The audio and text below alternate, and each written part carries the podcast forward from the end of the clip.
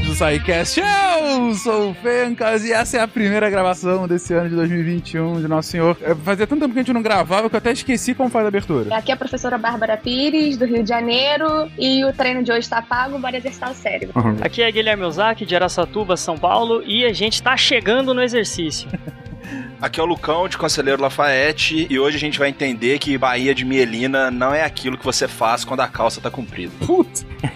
Ai, que beleza. Olá pessoas, eu sou Yuri Motoyama, de Santos, São Paulo, e quando um robô evoluir ao máximo, ele vai chegar aí pertinho do ser humano. Pra nos matar depois, né? Mas tudo bem. De Gaspar, Catarina, aqui é Marcelo Guaxinim. Hoje eu tô gravando improvisado na cama com o LX3000. Se eu parar de falar, a culpa é de vocês. Você está ouvindo o SciCast, porque a ciência tem que ser divertida. E uma sessão de recadinhos do SciCast. Eu sou a Jujuba e antes de ir pro episódio eu quero dar alguns recados importantes, então fiquem comigo. O primeiro deles é o Cambly, o nosso parceiro aqui de sempre, cara, um super apoiador do podcast. Espero que vocês mandem muito amor pra eles, porque eles estão com a gente há um tempão já e, e isso é muito massa, cara. Eles acreditam muito no nosso trabalho e eles confiam muito que a gente vai passar a mensagem certa pra vocês, que é a óbvia, que eles são a plataforma mais legal de aprender inglês, gente. eles têm o jeito mais interessante que eu acho. E se você ouvinte for lá e conhecer, também vai achar. Porque, cara, eles conectam você a um professor nativo de inglês. Você pode escolher por tema, por humor do professor. Se você pode escolher se você quer ser corrigido na hora, se você quer ser corrigido só no final. Você pode escolher uma pessoa que fala outras línguas também. Eu já conheci professores que sabem um pouco de português, por exemplo, para ajudar quem tá iniciando. Você pode escolher o país, enfim, o sotaque que você quer. E os professores são sempre incríveis. Então, assim, se você quer conhecer um jeito novo de aprender inglês, é o Cambly, cara. C-A-M-B-L-Y.com.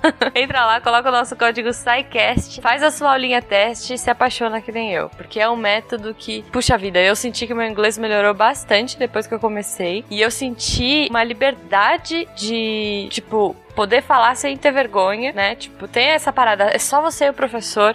E os professores são tão legais que, cara, você perde essa, esse- essa trava. Eu não sei se vocês têm isso, mas eu tinha muita trava, assim. Eu sei ler em inglês, eu assisto filme com legenda em inglês, é, mas falar com alguém, eu sei o que a pessoa tá falando comigo, mas como é que eu vou falar com ela? Que vergonha, o que, que ela vai. Ela vai me julgar. Não, cara, os professores são muito legais. E eu tenho certeza que vai ser uma experiência bacana pra você. E você pode agendar o horário que você quiser, quantas vezes você quiser por semana, o que cabe dentro do seu orçamento. Cara, essa liberdade, pra mim, não tem preço. Então, assim. Conheçam lá, entrem no site, usem o nosso código e depois venham me contar o que vocês acharam. Um outro recado muito importante que eu trago aqui hoje, gente, é uma organização social, olha só, que é a Sangue Amigo, olha só. Essa organização, através de tecnologia, ajuda pessoas e empresas a salvar vidas. Eles realizam campanhas de doação de sangue de forma organizada, com apoio para engajamento dos doadores e eles contam com um aplicativo. Olha só, isso é muito legal, cara. É, Esse aplicativo ele é gratuito para todo mundo e agora, principalmente por conta da pandemia, eles estão pedindo que a gente divulgue essa causa, porque e, e que vocês ouvintes também vamos divulgar essa causa aí. Eles têm parceiros para quem é daqui de São Paulo, tipo Santa Casa. Eles sempre tentam manter os bancos de sangue dos lugares, dos hospitais em estoque. Então isso é muito importante, cara, é muito importante. E eles estão para arrecadar fundos aí pro projeto, eles estão organizando uma rifa de um óculos VR, olha só, de um óculos de realidade virtual. Então se você tem interesse, acompanha eles aí nas redes sociais, arroba Sangueamigo Oficial e no site sangueamigo.org. E também estão na Play Store e na App Store, então você pode procurar aí. E, cara, dá uma ajuda, vamos, vamos ajudar essa causa e vamos fazer a diferença, né? Porque às vezes a gente acha que, ah, se eu falar, enfim, vai fazer diferença. Então vamos divulgar essa causa. Como o SciCast está fazendo aqui, espero que vocês ouvintes também façam, conheçam, divulguem, porque isso é muito importante, né? E assim, né? Só quem passou pela situação de precisar de doação para si ou para família sabe o quanto é isso importante, o quanto um banco de sangue abastecido é fundamental. Então vamos ajudar, gente. E outra coisa, se você gostou do tema desse episódio, fica até o final, porque lá no final vai ter um recadinho. Fenquinhas vai trazer um recadinho e uma novidade muito legal para você Fenquinhas e convidado. e você, eu tenho certeza que vocês vão gostar. E claro, lá no final tem a Deb, contando quais foram os textos da semana, daquele jeito Deb de ser, né? Então, é, hoje é um pedido mais que especial para vocês ficarem até o fim, porque vai valer muito a pena. E depois você vai me contar o que, que você achou. contato.sicast.com.br naquela intimidade ou arroba Portal Deviante no Twitter e no Instagram. Ah, lembrando que você sempre pode entrar no post do episódio e lá no finalzinho, na seção de comentários, e dizer o que, que você achou, o que, que você achou do episódio, da novidade, de tudo. Então eu espero que vocês tenham um ótimo final de semana e a gente se encontra semana que vem.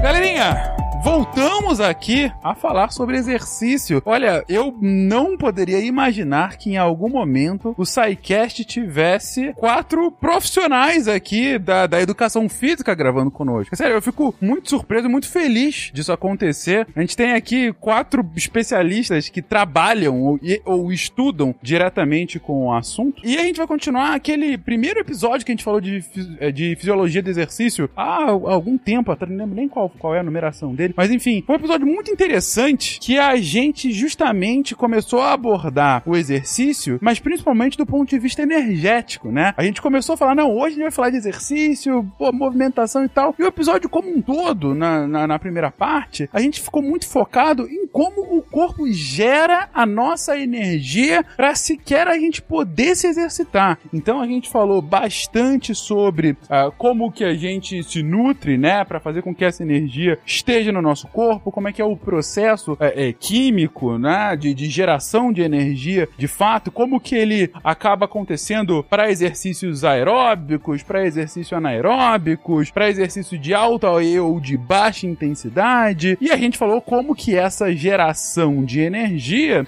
acaba é, é, indo parar nos demais sistemas do corpo para que a gente possa, é, enfim, fazer o nosso exercício. Mas agora, agora a gente vai dar um outro viés, um viés complementar àquele. E para esse viés, a gente inclusive já faz uma menção direta a também um ótimo, um ótimo episódio. Eu gosto muito desse episódio, que é o episódio de sistema nervoso central, em que a gente viu como que o nosso sistema nervoso funciona. Gente, por que a gente começa o sistema nervoso central? Qual é a relação desse sistema para a gente poder conseguir se exercitar? An- Antes de mais nada, eu, eu quero dizer que eu tô mais tranquilo agora. Eu sempre acho que é intervenção, quando tem quatro. Hoje não, ainda não. ah, que bom. Então hoje vai ser tranquilo. Porque quando a gente vai pensar em controle motor, em aprendizagem motora, eu gosto de fazer uma analogia sempre com uma máquina, um robozinho. É, eu sempre brinco com meus alunos quando a gente tá em aula e eu falo assim, gente, que que vocês... Sabe aqueles robôs aspirador de pó? Que é uma bolinha que fica no chão aspirando? Uhum. É, aí eu falo assim, gente, o que, que vocês acham que para aquele robô ser melhor, o que, que ele precisaria? E aí todo mundo fala, em qualquer lugar que você perguntar, ah, se ele lavasse uma loucinha, seria bom, né? Aspirar no chão e lavar uma loucinha. Ah, beleza. E para lavar uma loucinha, ele tinha que ter um braço. E para ter um braço, ele tinha que saber mexer esse braço. E para saber se mexer esse braço, se ele pegasse um copo e estourasse esse copo. Ah, mas aí ele tinha que ter algum sensor, né? Que pudesse pegar o copo e aplicar a pressão certa. E aí a gente vai vendo até chegar num ponto onde eles falam assim, poxa, ele precisaria ter uma central, ele precisaria ter uma memória, uma HD, alguma coisa que coordenasse todos os movimentos. Ele alcançar um copo, ele apertar o copo com a pressão correta para não cair do chão ou para não estourar o copo na mão. Então, quando a gente vai falar de movimento, apesar de uma coisa muito corriqueira, né? A gente vê que existe um todo um planejamento muito complexo por trás, né? Uma coisa tão simples quanto andar, ela existe um mecanismo, né, um esforço do sistema nervoso para poder coordenar todos aqueles movimentos e tudo aquilo que está acontecendo e transformar aqueles impulsos nervosos em movimento. Quando a gente coloca o. A gente pensa muito no sistema nervoso como aquela coisa, né? Do, do pensamento, até como é discutido lá no,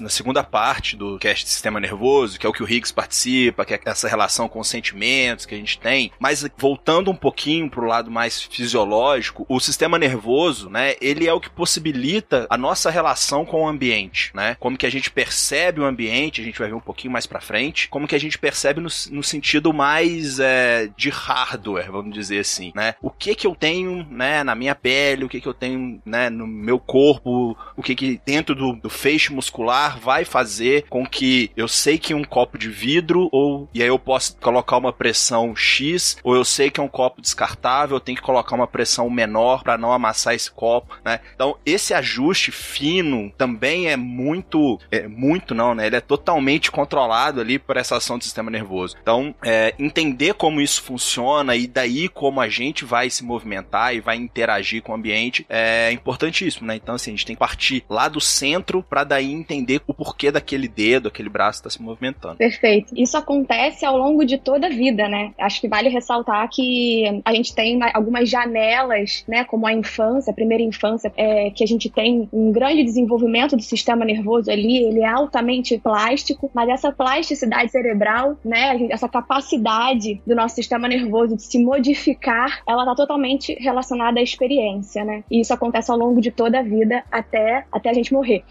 então, gente, vocês estão dizendo, claro, né? Ante essa centralidade do nosso sistema nervoso, uh, ele tá aí justamente se conectando com todas as partes do corpo, né? E fazendo com que a gente possa bem funcionar, né? Como um organismo. E aí comentou-se sobre a, a, a, a sua importância, sobre como que ele continua se desenvolvendo ao longo das diferentes etapas da nossa vida. Mas aqui para nossa, pro nosso episódio em específico, né? Como que, que o, o sistema nervoso ele vai sequer é, possibilitar, né, uma movimentação, enfim, o exercício de fato, né, e os diferentes tipos de exercício, de carga e coisa do gênero. Bom, então, é, a gente precisa entender, né, o, o, sistema nervoso de, de maneira completa, assim. A gente faz algumas divisões, Fincas, para facilitar um pouco o estudo e o entendimento, tá? Mas, assim, acho que a gente, é, eu principalmente não gosto muito dessa visão reducionista que a gente tem de estudar os sistemas. A gente tem que procurar entender da maneira mais integrada possível e daí a gente vai depois fazendo, né, pensando detalhes e tudo mais. Mas o sistema nervoso, ele é dividido assim, de maneira funcional, né? E até mais popular, a gente ouve muito falar do sistema nervoso central. Que ele nada mais é aquela é, a porção do sistema nervoso que está localizada ali no esqueleto axial, né, que seria mais ali a parte central do corpo. Então, o cérebro, o encéfalo, né, todos esses, é, tudo que a gente coloca aí, né, vamos dizer assim, no tronco. E o sistema nervoso periférico é o que está localizado fora deste. Então, quando a gente começa a migrar para as extremidades, para os membros superiores e inferiores, a gente entende um pouquinho já como o sistema nervoso periférico. E aí, essa divisão, ela não, não existe. Olha, até aqui é central, até aqui é periférico, tá? O importante é a gente entender ali que o encéfalo, né, onde a gente tem o crânio, a medula, que estão todos localizados ali, né, nesse eixo cabeça-coluna, tá? O encéfalo a gente vai ter o cérebro, o cerebelo e o tronco encefálico. A ponte, né, só recapitulando um pouquinho lá do, do primeiro cast sistema nervoso, ela vai separar ali, né, essa vai fazer essa essa conexão, digamos assim, tá, do encéfalo com o bulbo do e a gente vai ter essa essa região mais cranial, né? Uhum. E daí a gente começa a descer, onde a gente vai ter a medula e aí a gente vai ter a ramificação dos nervos, dos neurônios para poder inervar, né, o corpo como um todo. Aí, aí, e lembrando sempre, gente, por que que a, a gente tá começando do centro, né? Por que que o Lucão agora tá começando do centro? A gente comentou isso no cast Sistema Nervoso Central, para mim é uma das coisas mais maravilhosas daquele cast, né? Porque a, as partes mais internas do nosso cérebro, né? As partes mais internas do nosso sistema nervoso, como a gente já comentou aqui rapidamente, são aquelas que são é, é, responsáveis pelas funções mais primordiais do nosso organismo, né? A você continuar respirando, você se quer ter equilíbrio, seus órgãos estarem funcionando. E aí, quanto mais externo você vai indo, você deixa de ter funções tão primordiais e começa a ter, na verdade, funções mais refinadas, né? Você consegue, de fato, ter um movimento mais, mais refinado de, de, de, de dos seus membros. Você consegue, inclusive, ter pensamentos mais complexos e coisas do gênero. E isso acaba sendo explicado por sucessivas gerações evolutivas, né? Enquanto que organismos mais simples, eles, é, mais simples, digo, com, com menos necessidade de funções motoras, eles vão ter só, é, quando tem, né, um sistema nervoso, eles vão ter só essa parte mais central. Organismos que precisam de dessas funções mais complexas vão ter cérebros mais maiores, mais complexos, mais maiores foi maravilhoso. Cérebros maiores, complexos e que capazes de executar essas funções uh, mais refinadas, né? É, é aquela lógica assim, aquilo que é mais importante você guarda melhor, né? Você protege mais. Então essas regiões aí, elas acabam ficando bem centrais, bem internas pra gente ter ali todo um arcabouço protetor. E aí, seguindo nessas divisões, a gente também tem o sistema nervoso somático, né? Em algumas, alguma literatura a gente acha também o sistema nervoso da vida de relação, o sistema nervoso visceral ou o sistema nervoso da vida vegetativa. Basicamente, o sistema nervoso somático, esse que a gente também chama de vida de relação, é aquele que a gente utiliza para nos relacionar com o ambiente, né? Ele vai apresentar ali um componente aferente, então são é, ali os mecanismos que vão conduzir essas informações do ambiente, né? Que a gente vai receber via receptores periféricos ali nas mãos, né? De alguma forma no tato, tudo que está ali bem na, na periferia do corpo e vai informar ao centro, né? O sistema nervoso central, o que está acontecendo. Pode ser que seja um ferimento, pode ser que seja, sei lá, você está recebendo um carinho. E aí essa resposta ela vai voltar também, né? De acordo com a interpretação desse sinal. E aí você vai ter uma resposta de tirar a mão, de deixar a mão. Então esse é a, a porção aí do sistema nervoso que, que vai fazer, vai ajudar essa interação, né? E ele é muito, ele é mais responsável pelos nossos movimentos voluntários. Então você vai receber aquela informação e vai tomar uma decisão. Vou deixar minha mão aqui, vou tirar, né? Isso só pra gente exemplificar. E o sistema nervoso visceral, ele tá mais ligado ao controle das nossas vísceras. Então ele mantém o funcionamento autônomo do nosso corpo. Então, batimento do, do coração, digestão, audição. Então tudo que a gente faz de forma involuntária é esse sistema nervoso visceral que vai estar tá controlando. Ele também tem esse componente aferente, tá? Que leva os impulsos até o centro nervoso e também o, o componente eferente, tá? A gente sempre vai ver aí essas, essas duas vias, tranquilo? Sim, você leva a informação até a, a parte do corpo que ela precisa daquela informação e você recebe a informação do, daquela parte do corpo caso haja alguma necessidade, algum tipo de estímulo externo ou, enfim, alguma doença ou coisa assim, para que o sistema nervoso saiba que aquilo tá acontecendo. Exato. E aí é que a gente tem aquela, aquela divisão do sistema nervoso simpático e do sistema nervoso parasimpático. Antipático. Né? Antipático. Na verdade, é, vou até comentar aqui como que eu decorei essa questão, né? A gente tem o sistema nervoso autônomo é aquele que vai preparar a gente ali para alguma situação de lutar ou fugir. A gente ouve muito isso na escola. E eu sempre ficava na dúvida o que que fazia o que, né? E, e a forma com que eu decorei foi o sistema nervoso simpático, ele vai te preparar para a luta, né? Ele vai te, olha, eu preciso fugir, correr de um cachorro, de um ladrão, alguma coisa assim, né? Ter que brigar. E o sistema nervoso parasimpático, ele é o cara que vai te parar, fala assim, ô simpático, para, sabe? Acalma, já, já brigou, tá bom, né? Eu não sei se aí no Rio, né, onde vocês estão, tem a questão de chamar os outros de simpático, meu chegado. Então eu decorei dessa maneira. O sistema parasimpático é o cara que vai chegar pro simpático ali e fala assim: calma, amigo, já passou, tranquiliza, acalma, respira fundo. E, e, isso a gente tem muito de maneira involuntária, né? Vai depender da nossa percepção aí do, do ambiente. Como que você chama as pessoas aí? O simpático, assim, é mesmo? É porque, cara, tinha uma música antiga que era O Simpático Para de Contar Caô. É um funk antigo, década de 90, e é coisa... Bem, bem é... específico. Você não vai cantar, cara? Eu tenho que cantar? Diz a lenda que no SciCast, quando você traz alguma canção, você tem que dar uma palhinha e provavelmente isso vai virar a vírgula do episódio. Mas, ah, enfim, entendi.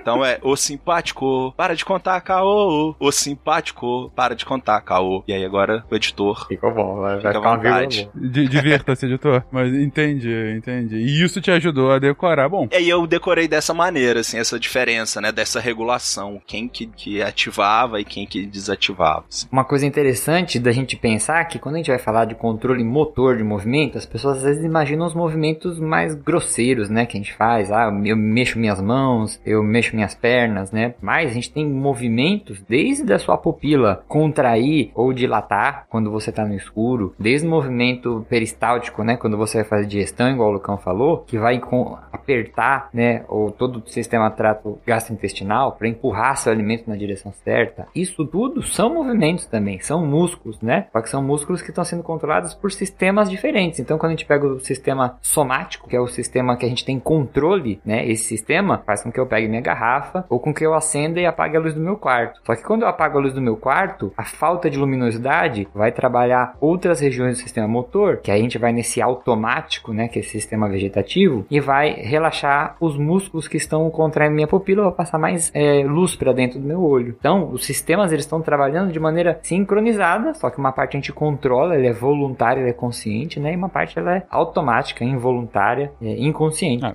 isso da pupila, enfim, é, é, é, muito divertido. Entre divertido e às vezes assustador se você fica reparando muito. Se você tiver, é. se você tiver o olho mais claro, ou se você tiver alguém que tem o olho claro próximo a você, é, agora durante a pandemia com devido distanciamento social, faz isso. É, deixa um, uma coisa mais escura ou deixa pede para você ou para pessoa para ficar muito tempo com, com o olho fechado, assim, bem fechado mesmo, para não vir nenhuma luminosidade e de repente abre assim e, e presta atenção. Bom, quando você você mesmo faz isso olhando no espelho, você não vai reparar porque você vai estar tá focando o olho na hora, né? Mas é, é, olhando da outra pessoa, você vê muito bem como que a, a íris da pessoa, ela, ela vai, ela tá toda aberta, e aí quando ela abre, ela vai meio que controlando, ela não, não, não fica, ela não estaciona na hora, ela vai meio que achando qual é a posição certa, meio que testando qual é a luminosidade suficiente para que ela, para que o olho consiga enxergar bem, né? Igual a máquina fotográfica, né? Como chama? Obturador da máquina, né? Que ele vai abrindo e fechando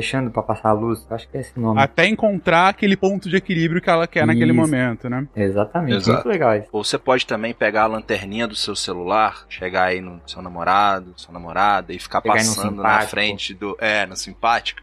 E ficar passando assim, ó, na frente do olho dele. A gente vai ter o reflexo pupilar, né? Ela vai dilatar e contrair. Mas esteja pronto se fizer isso para que a outra pessoa entre no ou fuga ou luta. Exatamente, pode haver retaliação.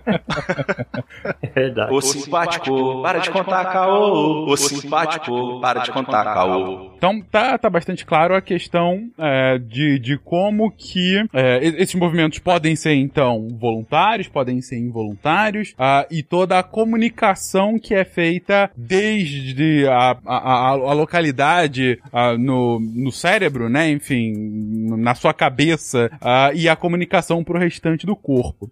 bem, e como que é feita efetivamente essa comunicação? Digo, até agora vocês estão falando, ah, não, aí tem um sistema que vai de um lado pro outro e que e, e, e manda mensagem, recebe mensagem, mas o que que é e como é feita essa mensagem, né? Então, a gente pode pensar, um jeito de a gente estruturar esse pensamento é imaginar que no nosso encéfalo ou no nosso cérebro, né, naquela parte é, característica do nosso cérebro, se abrir tua cabeça ali, você vai ter acesso ao cérebro, que é essa portão de cima. A gente tem uma camada por cima desse cérebro que chama córtex. Então, o córtex é como se fosse uma faixa aí que tem um 4 milímetros que vai dando a volta e vai fazendo aquelas ondulações, aquelas ranhuras no seu cérebro. É, eu, compartilho muito da ideia do Lucão de a gente não imaginar o sistema nervoso como um, um computador, onde tem um, um, pedaços que façam coisas específicas, né? O cérebro é muito mais complexo e integrado. Mas a gente consegue estudar e compartimentalizar algumas coisas. E no cérebro, se você colocar, sabe onde é, se coloca tiara, né? Eu ia falar as meninas, mas eu já usei tiara um tempo quando tinha cabelo comprido. Mas sabe onde você coloca tiara ou fone de ouvido, headset, bem em cima, no meio da cabeça entre uma orelha e outra? Se você for, às vezes ali um pouquinho para trás, você vai passar bem em cima do seu córtex motor. Então é uma região onde tem neurônios que eles são específicos para controlar regiões do corpo. Então se você imaginar, eles, eles têm até um exemplo que eles falam que é homúnculo. Você pode pegar um homem e deitar em cima do córtex. Então vamos tentar imaginar assim. Eu pegar a sua cabeça, essa parte de cima do seu cérebro e abrir né, a, a tampa do, da tua cabeça. Não Dividir o seu isso. cérebro no meio, em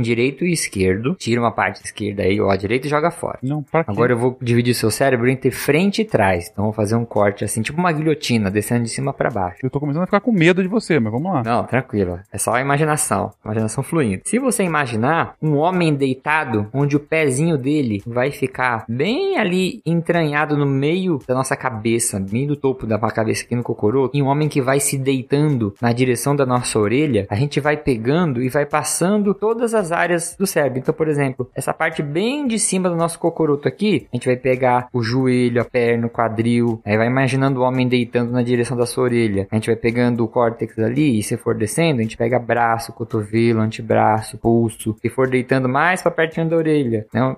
As mãos, né? Mão e dedos é uma área que a gente precisa de um controle motor muito grande, então o cérebro deixa mais área para processar esses movimentos lá. E aí quando a gente vai chegando bem pertinho da orelha ali, a gente tem olho, nariz, nariz, boca. Então é interessante a gente imaginar que existem áreas que controlam porções do nosso corpo, pedaços do nosso corpo. Cara, eu, Que é- eu, eu tô vendo aqui a pauta e, e aqui tem uma, uma figura, enfim, vai estar aí no post pra vocês também. Meu primeiro comentário é que essa imagem aqui parece algum tipo de pintura abstrata, né? Alguma coisa, não sei, meio.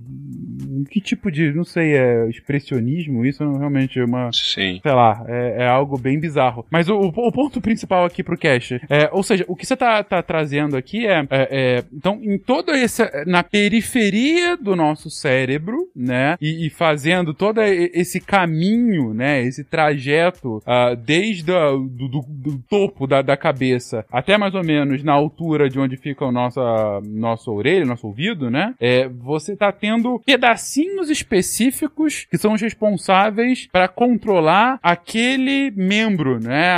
Ou, ou aquela parte do nosso corpo, é isso. Isso, isso. Então, se nesse momento eu tô fazendo um joinha, eu sei que esse joinha tá vindo de uma parte mais ou menos a 45 graus aqui do meu cérebro. Isso. Exatamente. Entendi. Se você fosse colocar um, um aparelho de fazer eletroencefalografia, né, que ele vai medir atividade, e, e justamente se você fizesse um joinha, a gente ia ver acender essa parte, essa parte que coordenaria os impulsos nervosos que vão para sua mão, para fazer você fechar uns, né, quatro dedos e apontar um dedo para cima, por exemplo. Entendi. E, e é por isso que naqueles acidentes bizarros tem perfuração do cérebro, do crânio do cérebro, alguma coisa, dependendo de quan, onde que entra esse, esse, enfim, o que tá perfurando, vai, pode ter um, um efeito bem específico para uma parte do corpo diferente, né? E aqui eu tô entendendo que é uma angulação bem pequena, inclusive, né? Digo, se for a 45 graus, talvez eu não tenha mais, ou eu tenha dificuldade no movimento da mão, mas se for a, a 60, aí talvez já é uma dificuldade no cotovelo. Sim, sim. Exatamente. Mas aí que tá a, a plasticidade que a Bárbara falou, né? Às vezes pode ter algumas lesões, outras áreas do cérebro adjacentes podem pegar emprestado e falar assim: não, deixa aqui, eu controlo agora, e o cérebro ainda consegue se reorganizar. Aí o Guilherme da Físio aí pode até ajudar mais, e você pode treinar o cérebro e, e fazer hackear ele para outras áreas tomarem conta dessa área que foi perdida. E a pessoa recuperar alguma parte e boa parte dos movimentos, né? É, isso, isso acontece bastante, né, no nosso cérebro. A gente tem essa capacidade de plasticidade que ela é muito utilizada, né, porque quando a gente perde, tem que lembrar que o nosso encéfalo, né, nosso sistema nervoso, ele não tem reparação, né. Então a gente, aqueles neurônios que você perdeu, ele não vai se regenerar. Então você vai ter que conviver sem aqueles neurônios. Mas o nosso cérebro ele consegue, né, ele tem uma capacidade é, de se adaptar muito grande é, pela plasticidade. Então os neurônios adjacentes eles conseguem assumir as funções daquela região que já não não está mais funcional. É, e o cérebro tem uma questão da redundância também, né? Então a gente tem é, mais neurônios do que a gente necessita, é justamente para ter como se fosse um backup, né? Então tem alguns neurônios ali sobressalentes é, que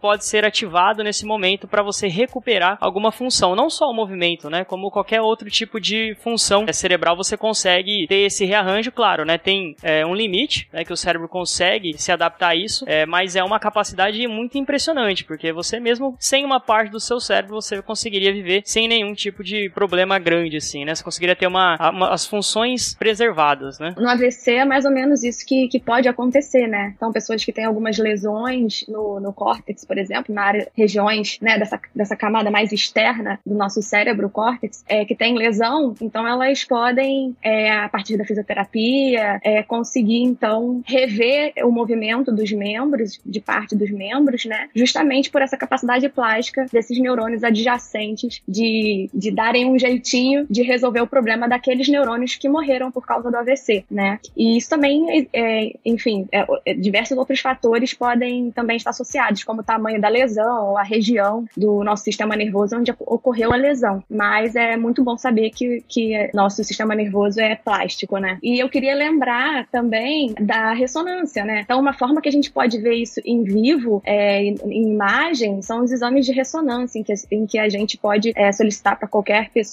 dentro de uma máquina de ressonância, se estiver fazendo uma ressonância funcional, por exemplo, de mexer o membro e a gente vai ver lá a região motora é, relacionada, né, àquele membro ativada, aquela região que está associada a aquelas qualquer uma das regiões é, ponto a ponto do nosso corpo. E isso não acontece só no córtex motor, né? A gente também tem esse homúnculo um pouquinho diferente também no córtex somatosensorial. É, então é bem interessante isso também, saber dessa, é, ter em realmente, né, a integração sensório-motora que é preciso acontecer para que os nossos movimentos ocorram de forma perfeita como são. Eu, eu só não entendi esse outro homúnculo, Bárbara. Ele, ele liga o que ao quê? Existe o, o sistema somatosensorial, então o é, ao lado, bem ao lado do córtex motor, é, a gente tem o- uma área exatamente parecida como foi descrita, né, que não é mais motora, que é sensorial, ou seja, ela não, ela não vai mais é, estar re- relacionada ao movimento, mas sim à percepção de algo. Então, se você estiver parado, com a sua mão parada, eu pegar um pincel e fizer uma e passar o pincel no- nos seus dedos, é a área lá do, do, do nosso córtex que vai ser estimulada, que vai ser ativada, é a área do seu dedo sensorial e não motora. Mas você pode levar um susto e de repente mexer sua mão. Aí nesse momento teve uma integração sensório-motora e você tomou uma decisão de mover a mão. Nesse momento seu córtex motor é ativado. Então esse homúnculo ele não é só motor, ele é sensório-motor, né? E tem várias regiões aí que tem essas representações de partes, todas as partes do corpo. Ah, perfeito, muito bom. E, e também nesse, nesse outro homúnculo, que é um nome muito bom, há de se dizer. Então é, se eu sinto a minha mão tocando alguma coisa, é ativado nesse homúnculo mais ou menos a 45 graus. Mas se for o meu cotovelo, é mais ou menos a 60 graus. Então bem próximo, né? E, e aí- Exatamente. ah, perfeito. E dá pra você fazer isso de forma artificial? Digo, ah, se, por exemplo, voltando ao, ao Yuri e seu experimento científico bizarro de ir tirando o cérebro da pessoa. Aí você pega alguém e, e aí abre a cabeça dela. Aí você artificialmente toca naquela região. Ela vai, por exemplo, ela toca 45 graus naquele homúnculo. Essa pessoa vai sentir como se o dedo dela estivesse encostando em alguma coisa? Ou vai sentir alguma coisa no dedo? Maravilhosa pergunta. É, então,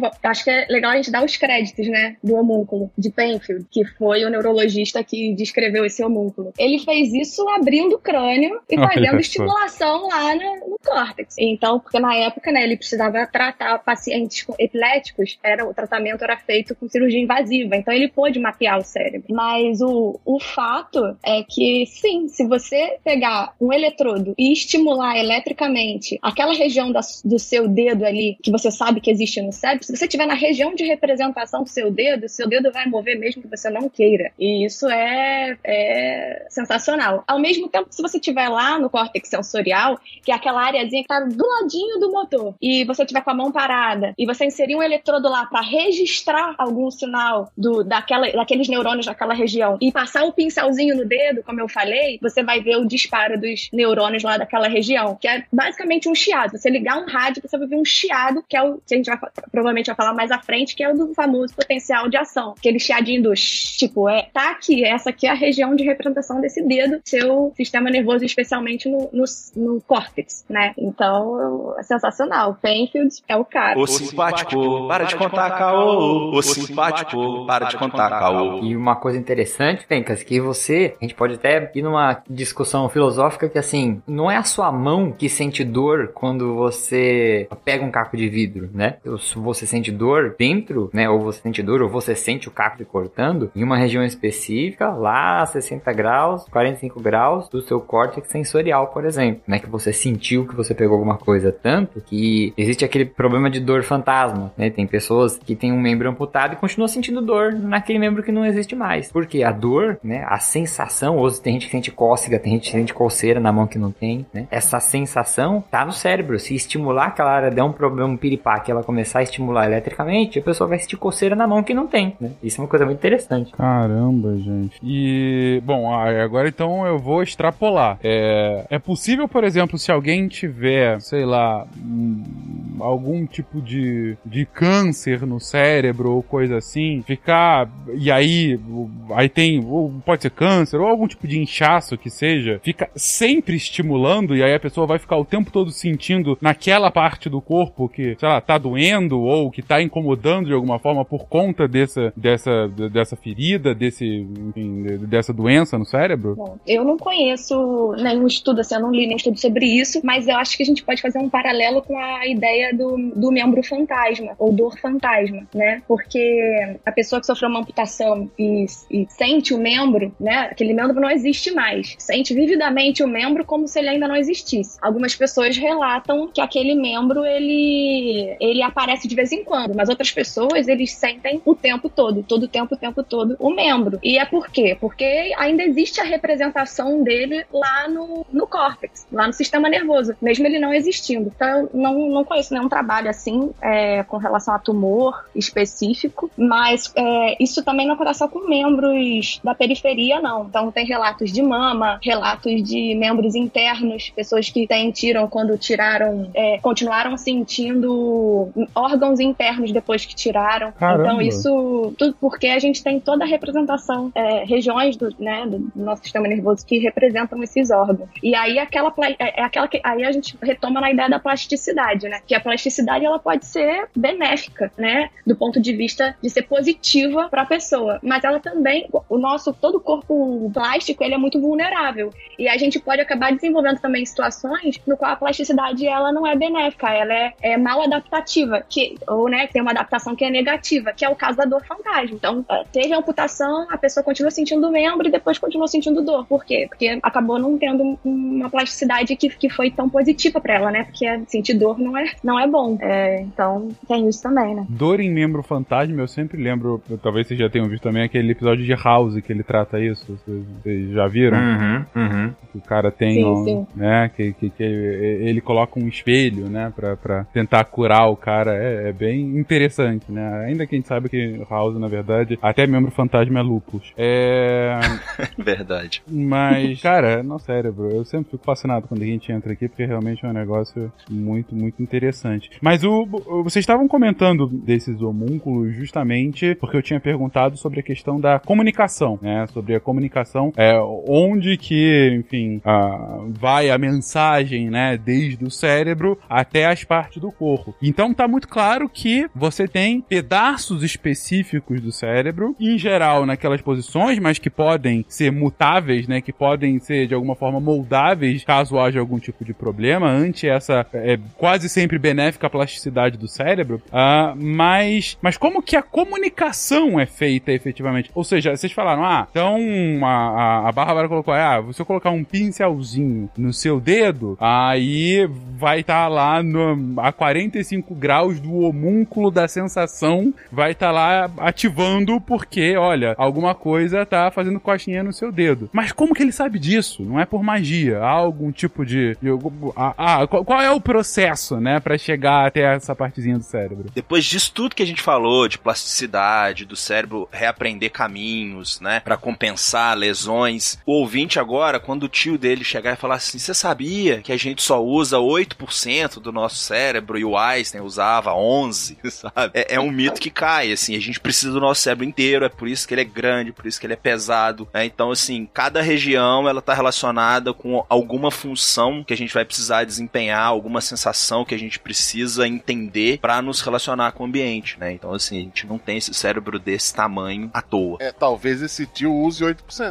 Pode ser também. É verdade. Não, vocês falaram aí que a gente tem um backup, e se a gente fizer algum tipo de overclock no cérebro? E usar, inclusive, o backup de uma vez? Será que não dá? Mentira, gente, não dá. É, mas, mas sim, posto isso, comunicação. Se a gente for imaginar, agora vamos pegar lá no teu dedo, tem uma pontinha de neurônio. Agora a gente vai ter que pegar e dar um zoom a nível celular. Sistema nervoso, ele. E aí, se vocês forem ouvir o podcast Sistema Nervoso de novo, isso aí tá bem explicadinho, né? Mas vou tentar amarrar com, com isso que o Fencas falou. Se você der um zoom e chegar no neurônio, a gente tem na pontinha do dedo neurônios sensoriais que são sensíveis a várias coisas. A pressão, né? Vários tipos de pressão, a temperatura. Quando alguém passa um pincel na ponta do meu dedo e eu me assusto, por exemplo, achando que é uma aranha. Vamos lá. Aí o cara passou um pincelzinho na ponta do meu dedo e eu tô distraído. Esses neurônios, na hora que o pincel estimulou esses neurônios que são estimulados por estímulos mecânicos, né? A pressão do pincel, por mais leve seja, ela vai estimular mecanicamente esses neurotransmissores que eles vão mandar informação. Como que os neurônios conversam uns com os outros? Eles vão mandando potenciais de ação, eles vão mandando é, pulsos elétricos, né, que é o que a gente chama. Então, esse neurônio,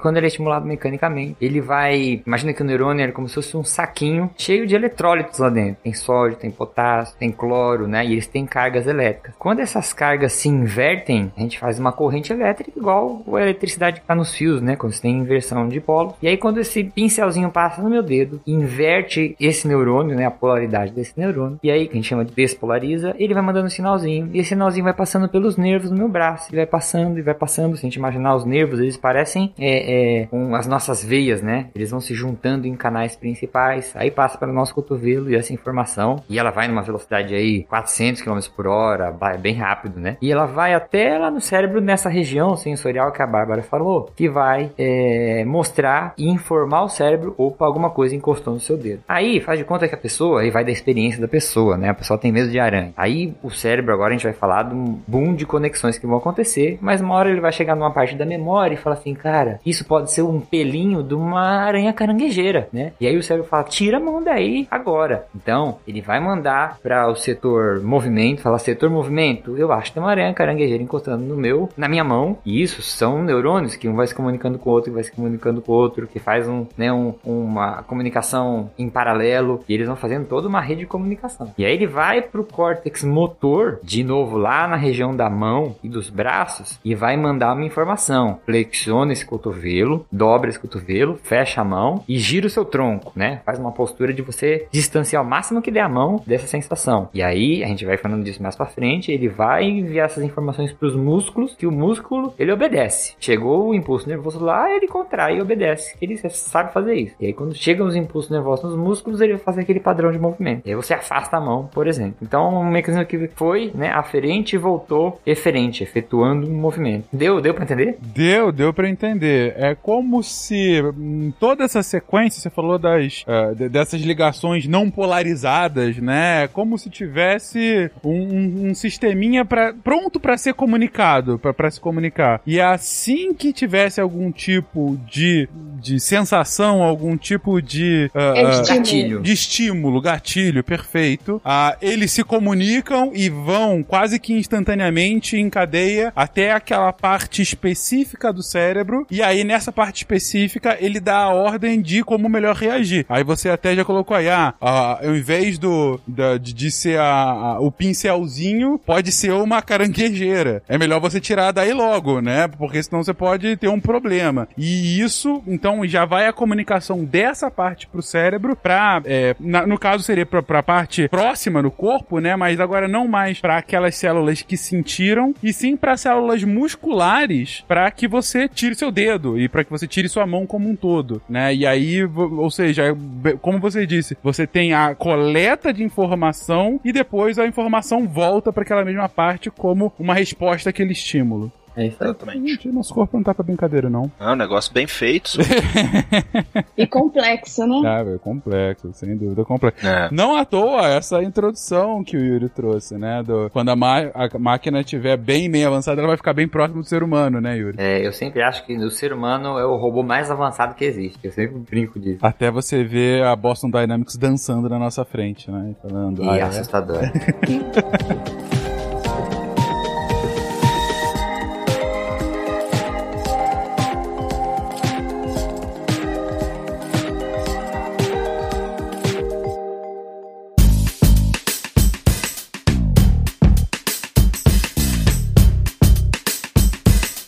Bom, então já falamos sobre uh, bom, o sistema nervoso conceitualmente, do como ele funciona, a, essa a lógica do interno do externo, lógica de comunicação indo e voltando, como que é feita essa comunicação uh, para as extremidades para todo o restante do corpo, todo o fluxo, onde que essa comunicação é processada, né, é, é, em cada uma das regiões, principalmente nas regiões mais periféricas do cérebro, e esse famoso homúnculo. E aí, gente, juntando tudo isso, como que a gente consegue definir, bom, o exercício em si, né? Como a gente consegue. a- a- agora, você já trouxe aí a ligação da sensação para a ligação do movimento, né? E é essa lógica o tempo todo. Então, a gente é o cérebro comunicando as partes corretas do corpo para fazer aquele movimento correto e sentindo o, o- as sensações do, do meio enquanto o movimento vai sendo feito? É, então, Fencas, acho interessante também a gente falar que, assim, nem tudo que a gente sente vai até o cérebro e volta e responde em forma de movimento, né? É, a gente tem os reflexos. Então, são algumas interações que a gente percebe com o ambiente e que a gente já, já sabe, né, vamos dizer assim, que o que a gente precisa fazer, né? A gente tem reflexos na palma da mão, a gente tem reflexos na sola do pé, né? É muito comum é o que a gente chama de arco reflexo, tá? Então, que é um movimento muitas das vezes,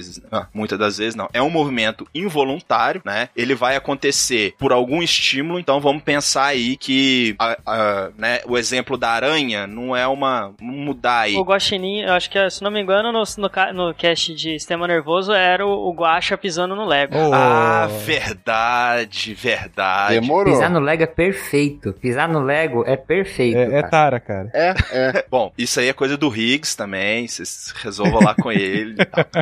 então vamos lá, retomando a história do Guaxa pisando no Lego, né? Esse movimento de retirada do pé, ele é automático. Então, muitas das vezes você não, você vai pisar, né? E às vezes você vai tirar o pé, vai esbarrar em outra coisa, porque você não tem controle daquele movimento. Seu cérebro vai, o seu reflexo, ele vai simplesmente fazer o movimento mais simples e mais rápido possível para retirar o pé daquele estímulo de dor. né? Então, uma coisa que eu, eu gosto muito de fazer, assim, principalmente às vezes vou visitar bebês e tal, a criança ela tem um reflexo palmar. Então, se você chegar para brincar, apertar assim, colocar a ponta do seu dedo na, na palma da mão dela, ela automaticamente vai, vai fechar a mão em volta, né? Esse reflexo, é, ele pode ser perigoso às vezes se você tá segurando né, algum cabo ali com eletricidade, com a taturana, é aquela, aquela cena do Chaves que todo mundo chega assim, tem um tomando choque, tá todo mundo se balançando, e alguém fala assim, mas o que, que você tá fazendo aí balançando? E põe a mão. Então é esse reflexo palmar, a partir do estímulo elétrico, que faz essa mão fechar e essa pessoa fica presa ali. né? Então, para algumas coisas, o, nosso reflexo ainda não evoluiu o suficiente, tá? Mas existem alguns movimentos involuntários também, é só para deixar claro, porque o reflexo ele não precisa que a informação vá ao cérebro e volte, né? Ele é mais a nível medular, digamos assim. Tem muita coisa interessante quando a gente vai pensar em reflexo. Por exemplo, agora vou desromantizar o bebezinho, né? O, o, o Lucão fez isso e, e- e nem, nem, nem comentou,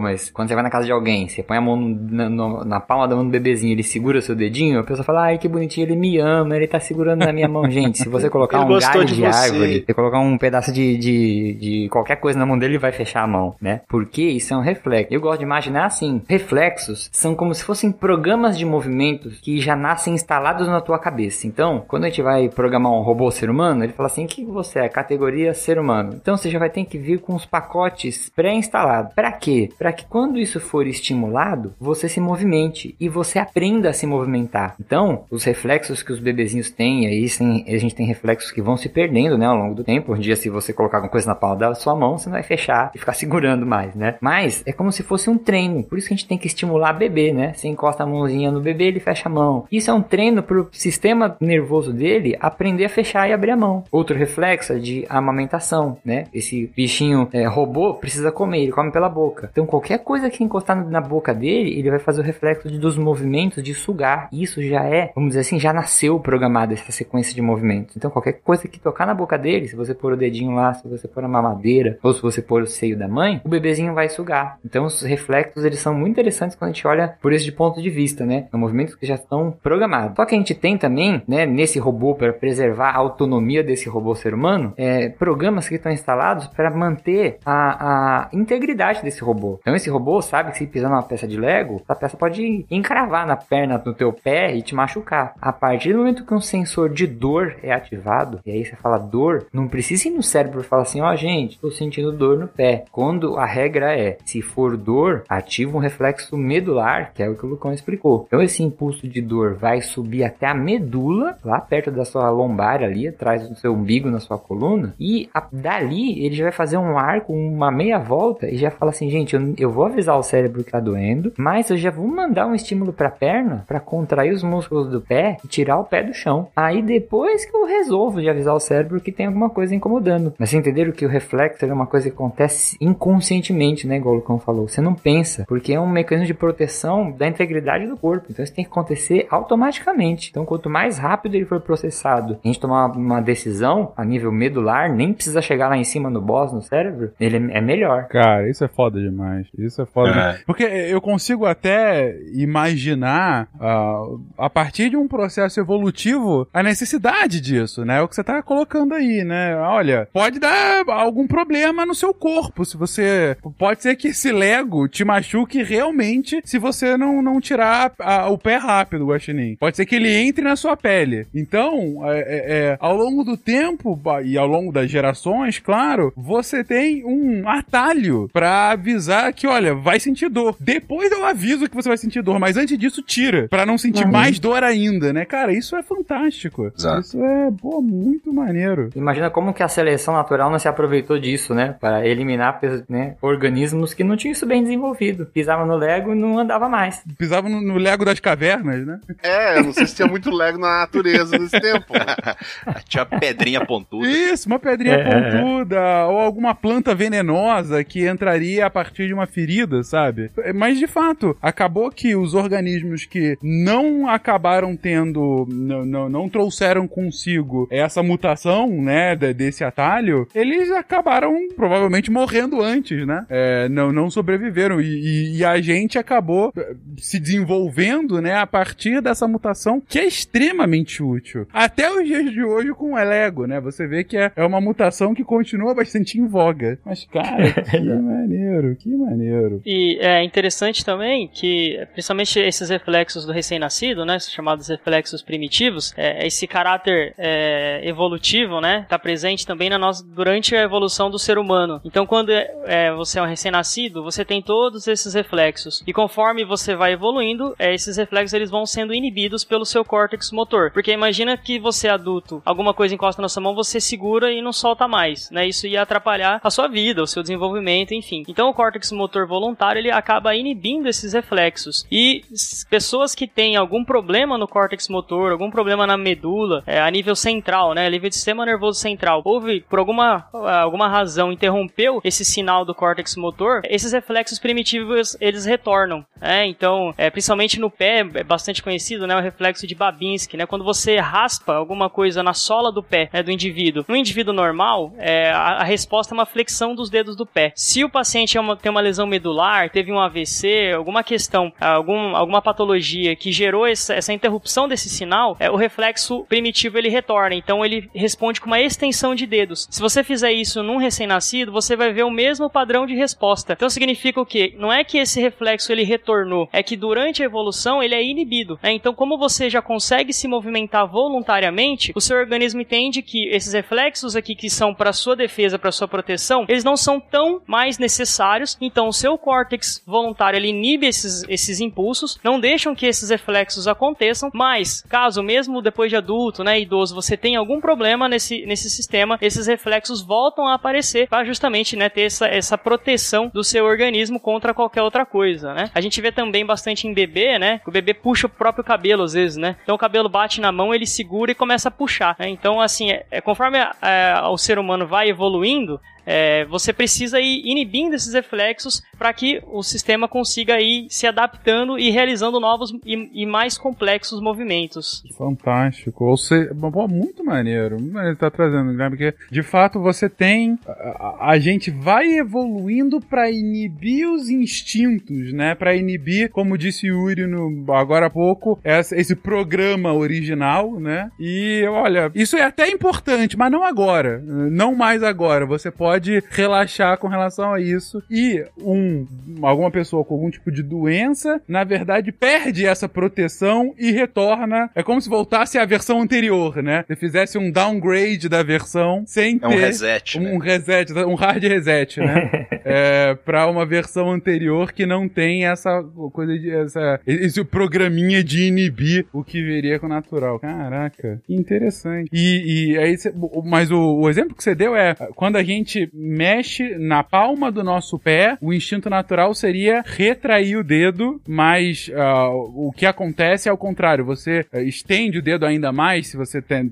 tem esse, esse problema, ou, ou o próprio bebê, é isso? Isso, ele responde com uma extensão de dedos, né? Que é, é um padrão, é um padrão é, patológico se for numa, numa pessoa, num indivíduo adulto, mas no recém-nascido é comum, é normal. É, acontece isso até o sistema nervoso dele se desenvolver. É, esse é um reflexo que, assim, só seria interessante se tivesse quem tem, né, um recém-nascido, dá para testar. Em pessoas saudáveis vai ficar mais difícil, né? É, acaba não tendo a resposta mais adequada ali. Mas é, é, um, é um estímulo bastante interessante, né? Lembrando que sempre o reflexo ele é uma resposta automática. Então, não importa quantas vezes você faça aquilo, a resposta vai ser sempre a mesma. Né? Então, se você colocar alguma coisa na mão do bebê, ele vai segurar. Né? Quantas vezes for, você coloca ele segura. Né? Não é um, ele não tem uma modulação, ele não tem uma, um controle, ele é uma resposta automática. Né? Aconteceu isso, a resposta é essa. Né? Não chega nem ao seu cérebro, né? chega depois essa informação ao seu cérebro. Então, o corpo se resolvendo ali naquela região mesmo para resolver os problemas. Ele não te ama mais por conta disso, né? Os pais agora ficam tristes. É, não, e assim, e caso tu teste essas coisas em casa e dê resultados diferentes, é, te acalma, tá? É só, são só exemplos, qualquer coisa procura um médico.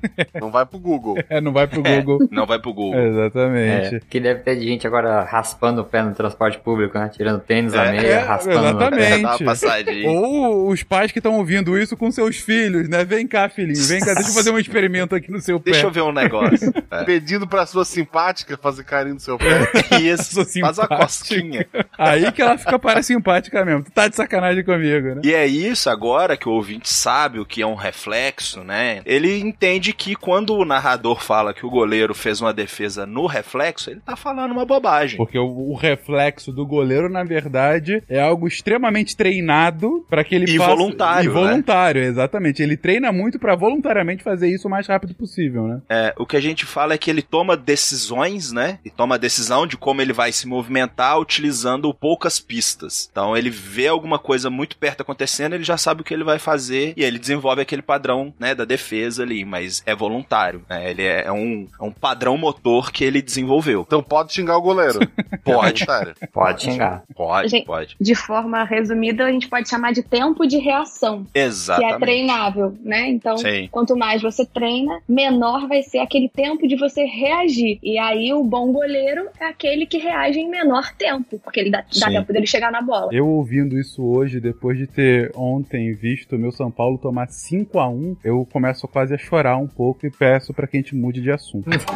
simpaticão, aperta minha mão, mas vejo a maldade na cara do vacilão. Então, ok, ah, entendemos aqui a questão do reflexo. E esse reflexo, ele vai ser importante pra prática ah, esportiva ou pra pra prática do exercício de alguma forma. Já viu que não é o caso de goleiro, mas enfim, é, ele se manifesta de alguma forma quando a gente tá exercitando ou não? É, o reflexo ele é mais uma forma de você estudar o sistema nervoso, né? Quando a gente fala de parte esportiva, como são movimentos treinados, a gente arrisco dizer que a maior parte a gente vai falar sempre de tempo de reação, né? Entendi. Por exemplo, é, é, eu, eu trabalho com treinamento para atletas de esportes, né, de esportes eletrônicos. A gente faz um teste de tempo de reação e às vezes reagem em 200, 300 milissegundos. O que significa? Ele viu alguma coisa na tela, aquilo foi pro cérebro dele, fez todo o trabalho lá, informou todas as áreas, chegou no córtex motor, falou, ó, você vai ter que apertar o botão A, e aí vai pro braço isso, né? Chega lá no músculo do dedo, despolariza o músculo, a, a membrana, né, da musculatura do dedo e ele aperta isso. Se você for parar pra ver quão fantástico é isso, o cara fazer isso, sei lá, em 200 milissegundos, ver alguma coisa e reagir isso de uma maneira tão rápida, né? Isso, essa velocidade que as coisas são processadas é uma coisa que eu acho muito fascinante também. Cara, eu tenho uma, um pequeno prazer que eu tenho, às vezes, pra pegar no sono, é ficar vendo a bata é, é, partidas profissionais de StarCraft 2, né? É, gente, StarCraft é um jogo dificílimo de jogar em alto nível. É, para quem não conhece, é um, é um RPG real-time, né? Um real-time strategy, né? Que, que, que colocam. Ah, em que você tá lá comandando um exército, né? Você tá comandando várias unidades e tal. E quando você tá falando aí de alto nível, são pessoas que têm a média acima de 500 ações por minuto é, no teclado e no mouse. Se você Uhum. vê, assim, eu vejo já a partida, né? Ou seja, o que, que elas estão fazendo e tal. Mas você tiver algum algum, alguma vontade de ver um jogador, tipo, vendo o jogo na visão do jogador e vendo a mão dele e o teclado, é um negócio impressionante. Parece que vai queimar de tão rápido que ele tá mexendo. Parece que ele tá digitando um TCC, né? De tanto Ex- que ele digita. né? Cara, b-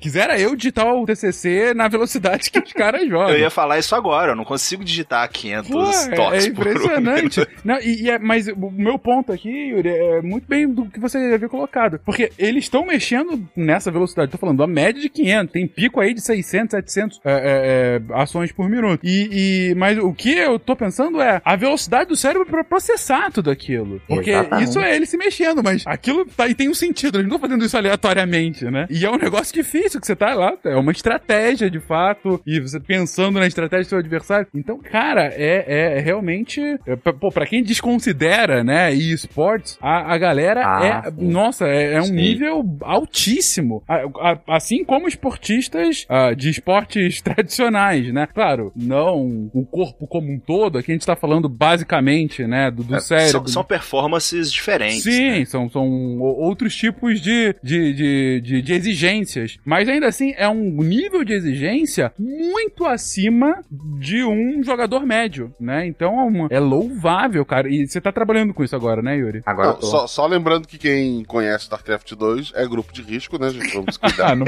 faça isso.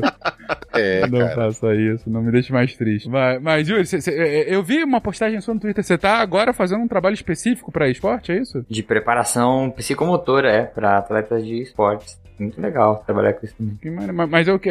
Quando você diz preparação psicomotora, não é só realmente pro cara tá, tá bem fisicamente, porque às vezes é até extenuante. O cara fica lá horas jogando, né? É de fato pra, pra melhoria desses, desses aí, entre aspas, reflexos deles, né? Isso, é, é bem isso que a gente tá falando. Eu tento dar treinamento pra fazer com que o cérebro dele tome decisões rápidas e transforme aquilo em movimentos rápidos, sabe? Então, o cara tem que fazer três comandos lá, ele tem que perceber a tela, né? Ele tem que ter desde os músculos treinados pra poder fazer aqueles movimentos rápidos até todo o sistema cognitivo para tomar aquelas decisões rápidas, né? Que o cara que tomar a decisão um, sem, um, milímetro, um segundo, meio milésimo de segundo antes do outro, já era, né? Ele já ganhou a jogada, né? Coisa. E aí você vê o nível de profissionalismo, né, da galera agora, que realmente Ah, é, tem agora, toda uma é. equipe de preparação, né? Pra... E, e qual é o jogo? Você tem algum jogo específico ou é. São Ah, vários? a gente trabalha muito com League of Legends, trabalha muito com Counter-Strike, Rainbow Six, né? Hum, Um jogo diferente. StarCraft 2, não. StarCraft 2 não. Não, não, não, idosos, não. Não Mas faço tem isso. Dota, né? Dota, eu não trabalho com Dota, mas Dota é desse, desse tempo aí também. Desse tempo, gente, tá rolando ainda StarCraft 2.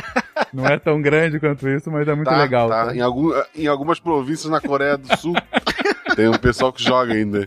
É, continua sendo uma coisa bem correta, mas é muito legal, tá? Não fale isso comigo. Mas, velho, mas cara, que maneiro, que maneiro. É bem, bem interessante o- a abordagem. Eu lembrei que também acho que é interessante a gente colocar ainda nessa linha de reflexo sobre, por exemplo, é, aí a gente já entra né, em outras, outras propriedades, né? Mas o reflexo do estiramento, por exemplo, que aí né, você trouxe essa questão de associada ao é, o reflexo como proteção com relação ao exercício. Então, um reflexo que, que pode ser dado como exemplo é o reflexo de estiramento, que aí envolve o fuso muscular e tudo mais, mas ele nada mais é do que uma proteção. Então, numa situação do exercício em si, ele pode ser, é, pode acontecer justamente para proteger aquela, aquele músculo de um hiperestiramento, né? Então, você pode estar executando um exercício ali e aquele músculo está muito tensionado, está estirando, e aí você tem aquele reflexo para poder proteger de uma possível lesão durante o esporte, por exemplo, né? Então, o seu corpo meio que de forma preventiva te avisa, olha, se continuar dessa forma, tu vai se machucar feio. Então é melhor, eu, eu já tô aqui reduzindo pra que você não se lesione mais feiamente, é isso? É. Isso, ele, ele encurta, né? Você já viu na academia, quando o cara vai fazer um exercício com uma barra, e aí a- ele não consegue levantar a barra, a barra vai descendo, descendo, descendo, descendo, e esmaga ele. Sabe quando o cara deita na academia pra fazer aquele exercício do supino? Uhum. Tem sei. filme, tem, sabe? Por que acontece isso? Quando o cara vai fazer muita força, e eu vi acontecer exercício direto. Você está na academia, tem um cara grandão treinando. Aí tem um, o pequenininho só de olho. Aí quando o cara grandão vai beber água, o que, o pequenininho faz? Eu vou fazer esse peso que o grandão tá fazendo. que aí eu faço com esse peso pro grande também. E aí quando ele entra, é o tempo de eu correr pra perto dele, mas às vezes não consigo chegar perto a tempo. Quando ele tira a barra, parece que o músculo vai ficando fraco, fraco, fraco, vai descendo, descendo, descendo e esmaga ele no, no peito. O que, que é isso, né? Igual a Bárbara falou, a gente tem sensores dentro dos músculos, né? A gente tem um que chama foso muscular e um que chama órgão tendinoso de Golgi. Esse órgão tendinoso de Golgi, ele fica nos tendões, pertinho dos músculos. E ele é um sensor que fala assim: se esse tendão estiver esticando muito, significa que aquele músculo está sob muita tensão. E quando o músculo está sob muita tensão, ele pode rasgar. E músculo rasga, igual rasga um tecido mesmo, né? Muito feio lesão muscular de ruptura. E aí o que, que ele faz? Se eu estiver carregando uma carga e esse sensor avisar que a tensão está muito alta, atingir um limiar dele, ele manda um reflexo para desligar aquele músculo. Aí acontece, parece que vai ficando fraco, fraco, fraco, porque ele desliga o músculo, todo o tônus muscular. Para quê? Para você parar de fazer força. E aí a hora que o cara não consegue mais empurrar aquela barra para cima, ela vai descer, descer, descer até morrer ali no peito dele. Caraca. Mais uma, mais uma,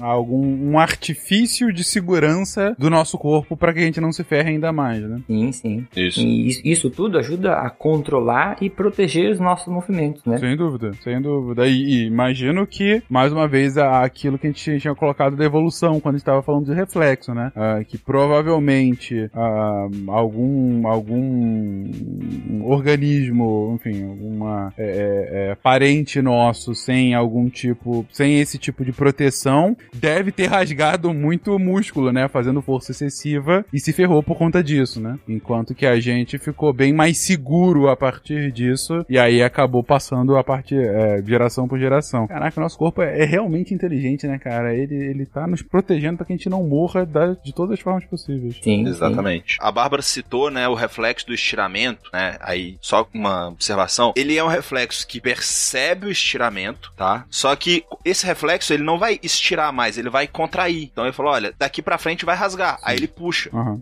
Então, quando a gente ouvia muito assim, pô, eu tenho muito vivo na memória o Romário falando, olha, pedi pra sair porque eu senti uma fisgada. Na virilha. Essa sensação, é, na virilha, na panturrilha, peixe, entendeu? E, essa sensação de fisgada é esse reflexo, olha, por algum motivo isso ia estirar demais e aí o fuso muscular, né, que o Yuri vai, vai falar, ele vai lá e manda, né, o, a mensagem, olha, contrai tudo, vo- volta, porque vai estourar. E aí você sente essa sensação de, de puxar, de fisgar. Cara, você falou fisgada do Romário, eu consigo imaginar aqui claramente ele correndo, e aí no meio da corrida ele começa a dar um, um- um saltinho assim com uma das pernas só. Um é, É, meio é que verdade, segurando a outra, né? Essa imagem é muito clara pra mim. Várias vezes aconteceu, é isso Sim. mesmo. Tu ainda quer te defender daquela acusação de ser grupo de risco Eu ou não? sabia que você ia falar Tá isso. Você tá velho. falando com o Tino, né? Pô, Tino, deu uma fisgada aqui na parte posterior da coxa, peixe. Pô, tem que sair, tem que sair. Caraca, tá explicado, tá explicado. Mas, mas diga lá, Yuri, você ia falar do fuso muscular. Então, esse fuso muscular é outro sensor que está instalado dentro dos nossos músculos, nos meios das fibras dos músculos. E aí, como que ele funciona? Ele é como se fosse um neurônio em formato de uma molinha. Se essa mola esticar, né, ativar lá, despolarizar aquele neurônio, e ele vai mandar uma mensagem para a medula e falar assim, ó, aquele músculo tá esticando. Então, isso tudo tem uma sincronia com o córtex motor. Mas vou dar um exemplo aqui. Faz de conta, Fênix, que você tá com o seu cotovelo dobrado, flexionado 90 graus, segurando um livro. Ok. Então vamos falar uma coisa aí da, da época do StarCraft, uma, uma lista telefônica.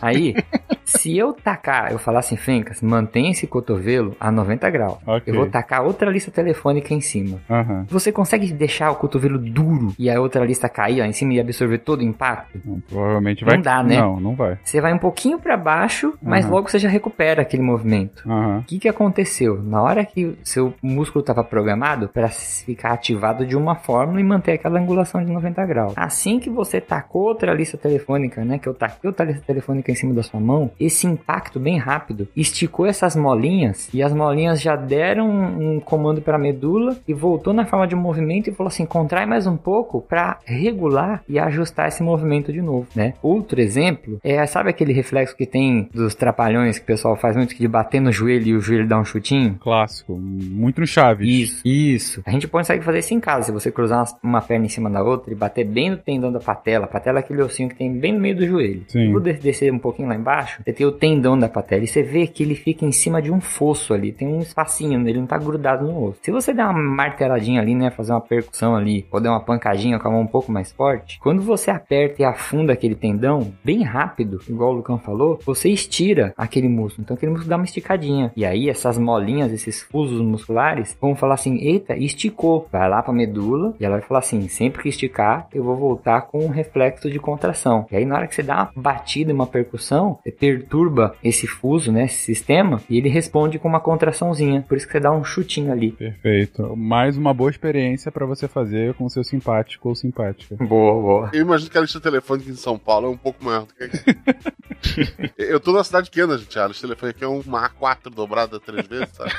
Tem basicamente você e o Não dá Will, pra né? É, tem eu e o Will. Tem dois, dois telefones e daí o propaganda de, de pizzaria da cidade vizinha. Mas- Não, mentira, gente. Nem existe mais esse telefone. Não, mas é, esse do reflexo é maravilhoso, né? E você pode testar em você mesmo, né? Você começou a falar isso, eu comecei a fazer isso comigo aqui. Tentando Sim. achar o local, fiquei aqui com, com o joelho do- dourado. E se pega, realmente não, não dá pra você segurar, né, cara? Você acaba Vai chutando um pouco. É muito engraçado, cara. Você, você fazendo. Você hackeando o seu corpo, né? É. muito bom, muito bom. Ô simpático, para de contar caô. Ô simpático, para de contar caô. Mas, gente, voltando quando a gente tava comentando daquela história da. Acho que foi a Bárbara quem trouxe, do pincelzinho no dedo. Ah, quando a gente tava naquela lógica, né? Pincel no dedo, vai lá, e aí o, a célula que sente esse tipo de, de sensação, sente a sensação maravilhosa, é, leva até o homúnculo no nosso cérebro, até o espaço correto, e aí a gente comentou, ah, aí é a partir desse homúnculo, ele avisa agora as, as células musculares pra movimentar. Mas como é que é esse caminho? Porque antes, no reflexo, eles falaram, olha, não, não chega nem a chegar no cérebro. Vai, vai até a, medula e já volta. Mas e quando vai pro cérebro de fato e pra fazer o movimento? Ou seja, como que de fato o movimento é realizado numa situação como essa? Ou, na verdade, em qualquer situação que vai demandar essa movimentação? como ela vai caminhar, né? O Yuri comentou que o nosso sistema nervoso, ele vai sendo informado, né? A informação caminha pelo nosso corpo, pelo sistema nervoso, por meio de impulsos elétricos, né? Então, esses sinais elétricos, né? Como se fosse um fio de eletricidade mesmo, que vai interligando todas as coisas, só que com uma característica um pouco diferente, né? No fio elétrico, é, é o, são os elétrons, né? Que vão caminhando pelo fio. Quando a gente fala do nosso sistema nervoso, né? Primeiro que a gente não tem é um único fio contínuo que vai fazer essa ligação. Então a gente tem alguns neurônios no meio desse caminho que eles vão fazendo uma comunicação entre eles até que essa informação chegue, né? Se for numa via aferente, né? Então ah, meus órgãos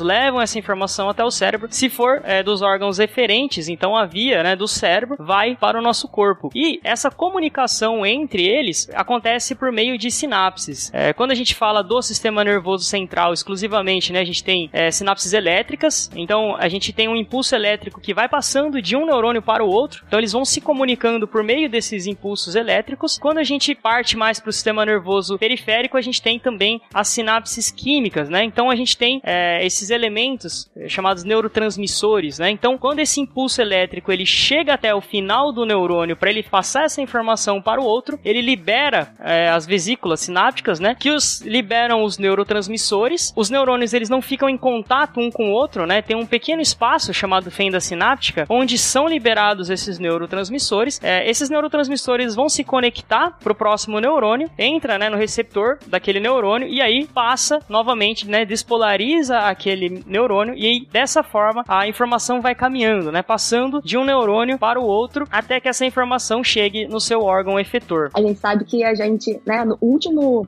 uns anos, poucos, poucos anos atrás, o- um dos livros de, de sistema, né, de neurociências brasileiros, talvez mais lido, brasileiro mais lido, 100 bilhões de neurônios, mas agora a gente já sabe que, pelo menos nas últimas pesquisas mais recentes, a mais recente produzida pelo grupo que eu trabalho aqui no Rio, já mostrou que são 86 bilhões de neurônios, né? E lembrando, eles estão interconectados todo o tempo, o tempo todo, né? Então, é, isso funciona como uma grande rede. E eu queria lembrar essa história aí de que não são mais 100 bilhões, são cerca de 86 bilhões de neurônios. Excelente. E- Você trabalha hoje fazendo pesquisa com contando neurônio, digo, é, é, é, de fato, da, da atividade de- desses neurônios, Bárbara? Então, é, meu grupo de pesquisa tem o, o, o grupo é, que o professor Roberto Lente ainda tem um braço de pesquisa na UFRJ, junto com o IDOR, que, que usa o fracionador, um, um equipamento chamado fracionador, né? Que quantifica, quantificou os neurônios, né? Mas não é o meu trabalho, é um fracionador celular automático que eles usam para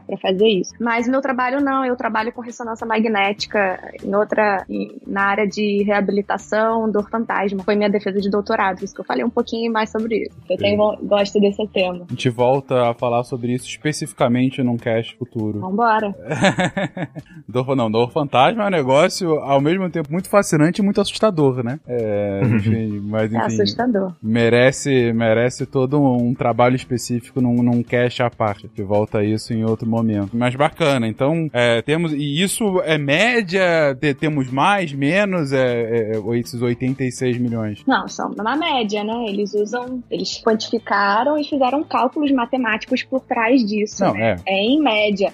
Em média, 86 bilhões de neurônios. É, então, 14% menor que o estimado antes, né? Em outros trabalhos, Ah, enfim. Não sei se eu tô entendendo bem. 86 mi ou bi? Bi, Bi. bilhões. Cara, é muita coisa, né? É, Bilhões de neurônios. Meu Deus do céu. Você, consegue- você imagina a capacidade de processamento disso, né? É inacreditável. Exatamente. E que nos faz diferente também não é só o, o número de células, né? Mas a, a capacidade dessas células se comunicarem entre si, que é o que a gente estava falando das sinapses, sim, né? sim, sim, sim, sim. Senão, né, a baleia ia ser maravilhosa. É verdade, é verdade. Caraca, 86 bilhões de neurônios. Mesmo sabendo que eu acabei de perder 14%, ainda assim eu me acho muito inteligente. Mas beleza.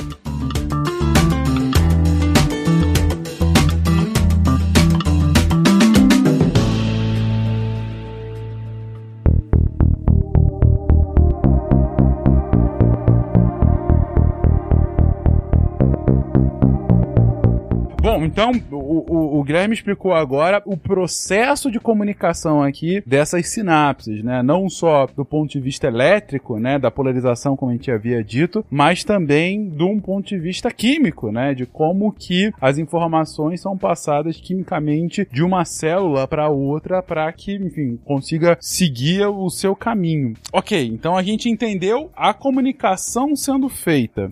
E, como que. ah, vamos colocar dessa forma. Como que é, é, ela, de fato, é- ela é transformada no movimento físico, entende? Digo, ah, me comuniquei, quero mexer meu dedo. Senti o, o pincelzinho, quero mexer meu dedo. Mas como que isso efetivamente é feito? Vai vir o, eh, todo esse impulso elétrico e químico, e aí pra mexer efetivamente. Bom, agora a gente vai ter que olhar lá no músculo. E aí vou dar uma explicação e vamos ver se o pessoal é, consegue me ajudar a deixar isso bem visualizável. Mas assim, imagina, Alfenx, que o seu músculo, vamos pegar o teu bíceps aí, com aquele músculo do teu braço. Beleza. Se eu for arrancar um pedacinho dele, é como se ele Quer fosse... arrancar a parte do meu corpo desde o início do episódio. Eu tô, eu tô com muito medo de você, Yuri, mas beleza, vamos lá, arranca. Não, mas é, é tudo em prol da ciência. Muito bem. A gente faz isso com os ratinhos, não tem problema. Aí, se eu arrancar um pedaço do seu músculo, imagina que é como, fosse, como se ele fosse um pacote de macarrão. E lá dentro do pacote de macarrão tem vários macarrõezinhos compridinhos, né? Se eu pegar um macarrãozinho e puxar pro lado e der um zoom nele, eu vou chegando perto das células musculares. As células musculares, elas vão se organizando em filamentos, que a gente chama de miofibrilas, né? E vão se organizando, se organizando, se organizando até virar esse feixe de músculo que a gente vê macroscopicamente. Então, o músculo é feito de várias célulazinhas, que a gente vai chamar de sarcômero, que é como se fosse uma célula compridinha. Eu gosto de imaginar como se fosse um pão de baguete, sabe aquela baguetinha compridinha. E essa célula, ela tem a capacidade de se encolher. Então, é como se essa baguete,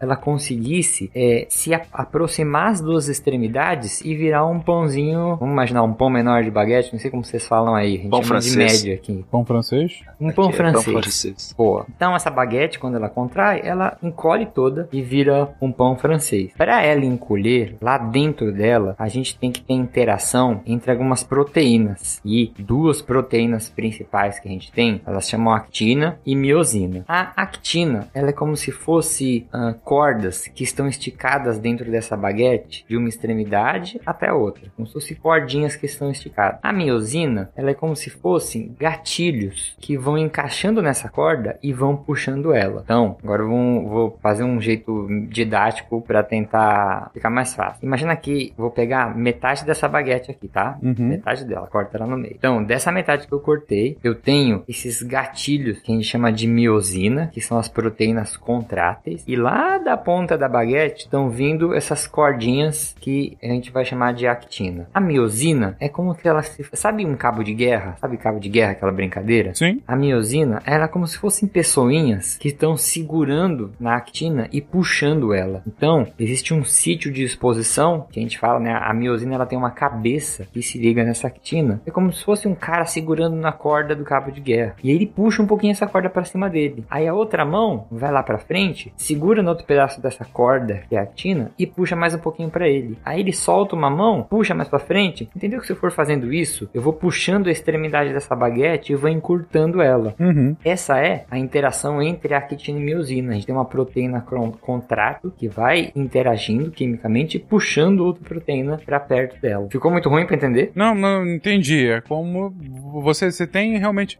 Claro, não é assim, mas você tem cordinhas, você tem algum ponto em que você tá puxando é, esse, esse- essa pontinha da baguete ah, e fazendo com que essa baguete se torne o pão francês, né? E justamente é, é- é- o que faz esse, esse da baguete virar o pão francês são es- esses dois elementos, esse- essas duas proteínas, Filamento. né? Os dois filamentos, ah, que é a miosina e a actina, né? Uhum. Isso. Perfeito. Aí, se a gente for voltar um pouquinho mais para o macro, sair um pouco lá dessa, desses microfilamentos, o impulso nervoso que o Guilherme falou, quando ele chega no músculo, ele chega num plug que a gente chama de placa motora, né? Uma placa que vai receber o sinal elétrico e vai distribuir o sinal elétrico para aquela membrana e aquela membrana que vai envolver aquele conjunto de células musculares que estão lá só esperando a ordem delas. Quando essas células são despolarizadas, né? E aí tem toda uma, uma sequência de eventos químicos aqui que eu acho que não sei se vale a pena a gente entrar, mas ele vai liberando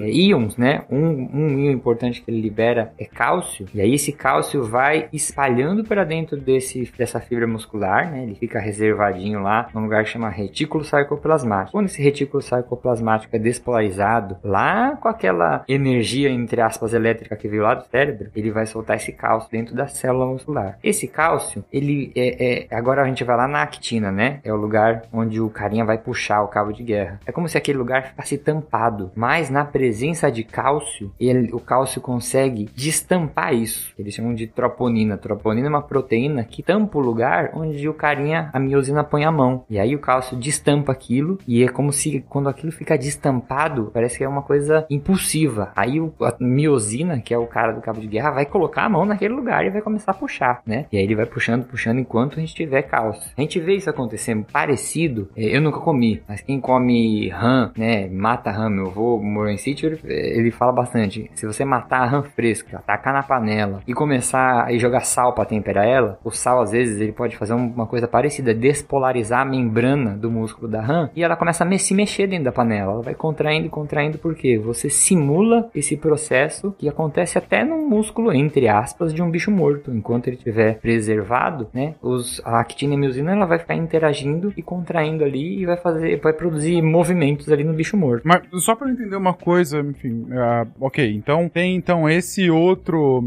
é, essa outra proteína que, que vai impedir o movimento, né, que vai, vai tampar ali, e aí a miosina não vai conseguir ah, puxar a actina, é, Isso. mas é, pra eu entender o movimento em si, quando a miosina tá puxando a actina, eu tô entendendo que aquela célula muscular, ela tá se contraindo, ou seja, a baguete tá virando o pão francês. Bom francês. Pra Uhum. ela descontrair, ela. Descontrair é ótimo, vai, sei lá, dançar um sambinha, não. Relaxar, ela, a gente é, fala. é, Relaxar. Pra ela relaxar, bom, dá mesmo. é, ela. É o que? É a miosina soltando essa actina? Isso, aí, quando a gente tem. Aí vai no que o Guilherme falou. Enquanto tá vindo o sinal elétrico pro músculo, a gente tá encharcando aquele músculo de cálcio que tá permitindo com que essas proteínas interajam. Quando para de vir o sinal elétrico, né, lá do cérebro, para de ter esse estímulo, e aí o cálcio ele começa a ser recolhido de volta pro retículo sarcoplasmático. E como ele vai sendo recolhido, é, vão se tampando esses ganchinhos aí, esses lugares onde a miosina consegue colocar a mão dela e puxar. E aí você vai perdendo a contração e ela vai voltando para um espaço, para o seu tamanho normal de baguete. Ent- Então vamos lá, vou, vou resumir aqui essa, essa minha compreensão. Me corrija, por favor, Yuri. Então vamos lá. Do início, Bárbara foi lá. A Bárbara chegou perto do seu. Eu tô falando da Bárbara porque foi ela que é do pincel, né? É, ela chegou perto do seu simpático, falou: simpático, pincel no seu dedo. O simpático da Bárbara, ela, ele sentiu aquilo a partir de uma célula, enfim, sensorial. Essa célula sensorial começa a se comunicar com o seu córtex até aquela parte específica do homúnculo. E aí eh, tava lá, homúnculo parte do dedo. E aí a parte do dedo fala: opa, tu tá sentindo alguma coisa. Não gostei disso, pode ser uma, uma tarântula. E aí o simpático vai e fala: olha, recolhe esse dedo. O, o- o- na verdade, o córtex do simpático fala: simpático, recolhe seu dedo. E como que ele fala isso? Como disse ali o, o Guilherme antes, o Guilherme comentou pra gente: ah, é, começa toda uma comunicação ah, e, e sinapses para que isso venha a acontecer e a mensagem, um- esse impulso elétrico vai chegar, vai indo desde a, do, do córtex, então, passando por todo o sistema nervoso até o músculo que vai mexer o dedo. E aí, naquele coletivo de músculos, o que acontece é o seguinte: o impulso elétrico faz com que o cálcio que tava nesse saquinho de cálcio, que eu esqueci agora qual é o nome, Retículo sarcoplasmático. é, por isso que eu esqueci o nome, enfim, eu vou chamar de saquinho de cálcio. É, no, no retículo sacoplasmático, ele vai liberar o cálcio. Quando o cálcio é liberado, o, o cálcio liberado faz com que é, a, o, o própria a, a miosina, que é esse, essa proteína que está puxando o topo do músculo a partir da actina, é, a, a miosina consiga puxar, porque antes ela estava tentando puxar, mas estava preso. O cálcio libera isso e aí ela começa a puxar. Quando ela começa a puxar, o músculo então começa a contrair. E aí esse coletivo de músculos está contraído e aí é por isso que o seu dedo então contrai. Aí, quando você contraiu, o, o seu cérebro é avisado. Contraímos com sucesso o dedo, vimos que não é uma tarântula. Pode relaxar e não descontrair. Pode relaxar. Então, quando você fala relaxar, vai um outro. Na verdade, aquele impulso elétrico que estava indo o tempo todo e soltando cálcio, ele cessa. Assim que ele cessa, aquele cálcio é recolhido pelo saco de cálcios, pelo, por esse retiro. E aí, quando ele é recolhido pelo saco de cálcios, o que fazia com que a, a miosina puxasse, ela trava a miosina, a miosina não consegue mais puxar o topo do, do, do- da, da, da baguete, e aí o pão de forma volta à baguete, ou seja, a, a, a célula muscular volta ao seu lugar, todas as células voltam ao seu lugar, e você tem agora o músculo relaxado. É isso o processo. Cara, a capacidade que você tem de sintetizar as coisas assim é quase um X-Men. Vou te falar, Não. viu? Não é? Cara, Só eu que fico impressionado? é um é X-Men de, de, de, de sintetizar coisas, né? essa de agora e a de ciclo de Krebs do outro, olha. Não, obrigado, Sim, gente. Mas, mas tá certo? É, é- É, essa é a hora que eles Tá. pedem uma parte 3, malta. É. O simpático, para de contar caô. O simpático, para de contar caô. E o interessante disso, né? Não sei se foi comentado, é a questão dessa, do ponto de vista macro, como falaram, né? Do, do geração do potencial de ação lá no córtex motor, que vai gerar lá no- como produto final o movimento do, do músculo, ou do dedo, ou da, daquela região da periferia, né? É, Esse potencial de ação, ele, ele tem uma característica peculiar que é, é regida pela lei do tudo ou nada, né? Essa lei do tudo ou nada é o seguinte, a partir do momento que aquele, poten aquele potencial da membrana, aquela atividade elétrica daquele grupo de neurônios daquela, da, daquela região do córtex motor atinge um determinado, é, uma determinada valor, né, de, de, de elétrico, ali de potencial elétrico, ele é gerado de uma forma que não tem mais como voltar atrás. Mas chegou num valor X de potencial de membrana lá, então o potencial de membrana ele tá baixinho. Aí você vai, começou a querer se movimentar, aquele potencial daquela, daquelas membranas dos, dos- das células lá no córtex motor começa a aumentar. Ela chega num valor específico, que agora eu esqueci qual é o valor. Acho que é me- menos 70 Set- milivolts, não é? 70, isso. Acho que é por aí. Quando chega perto do 70, passou do 70, 60, quando chegou no 70, é como se tivesse dado um sinal assim, agora é tudo ou nada, se embora, se joga. É como se tivesse estivesse se jogando da. se jogando da.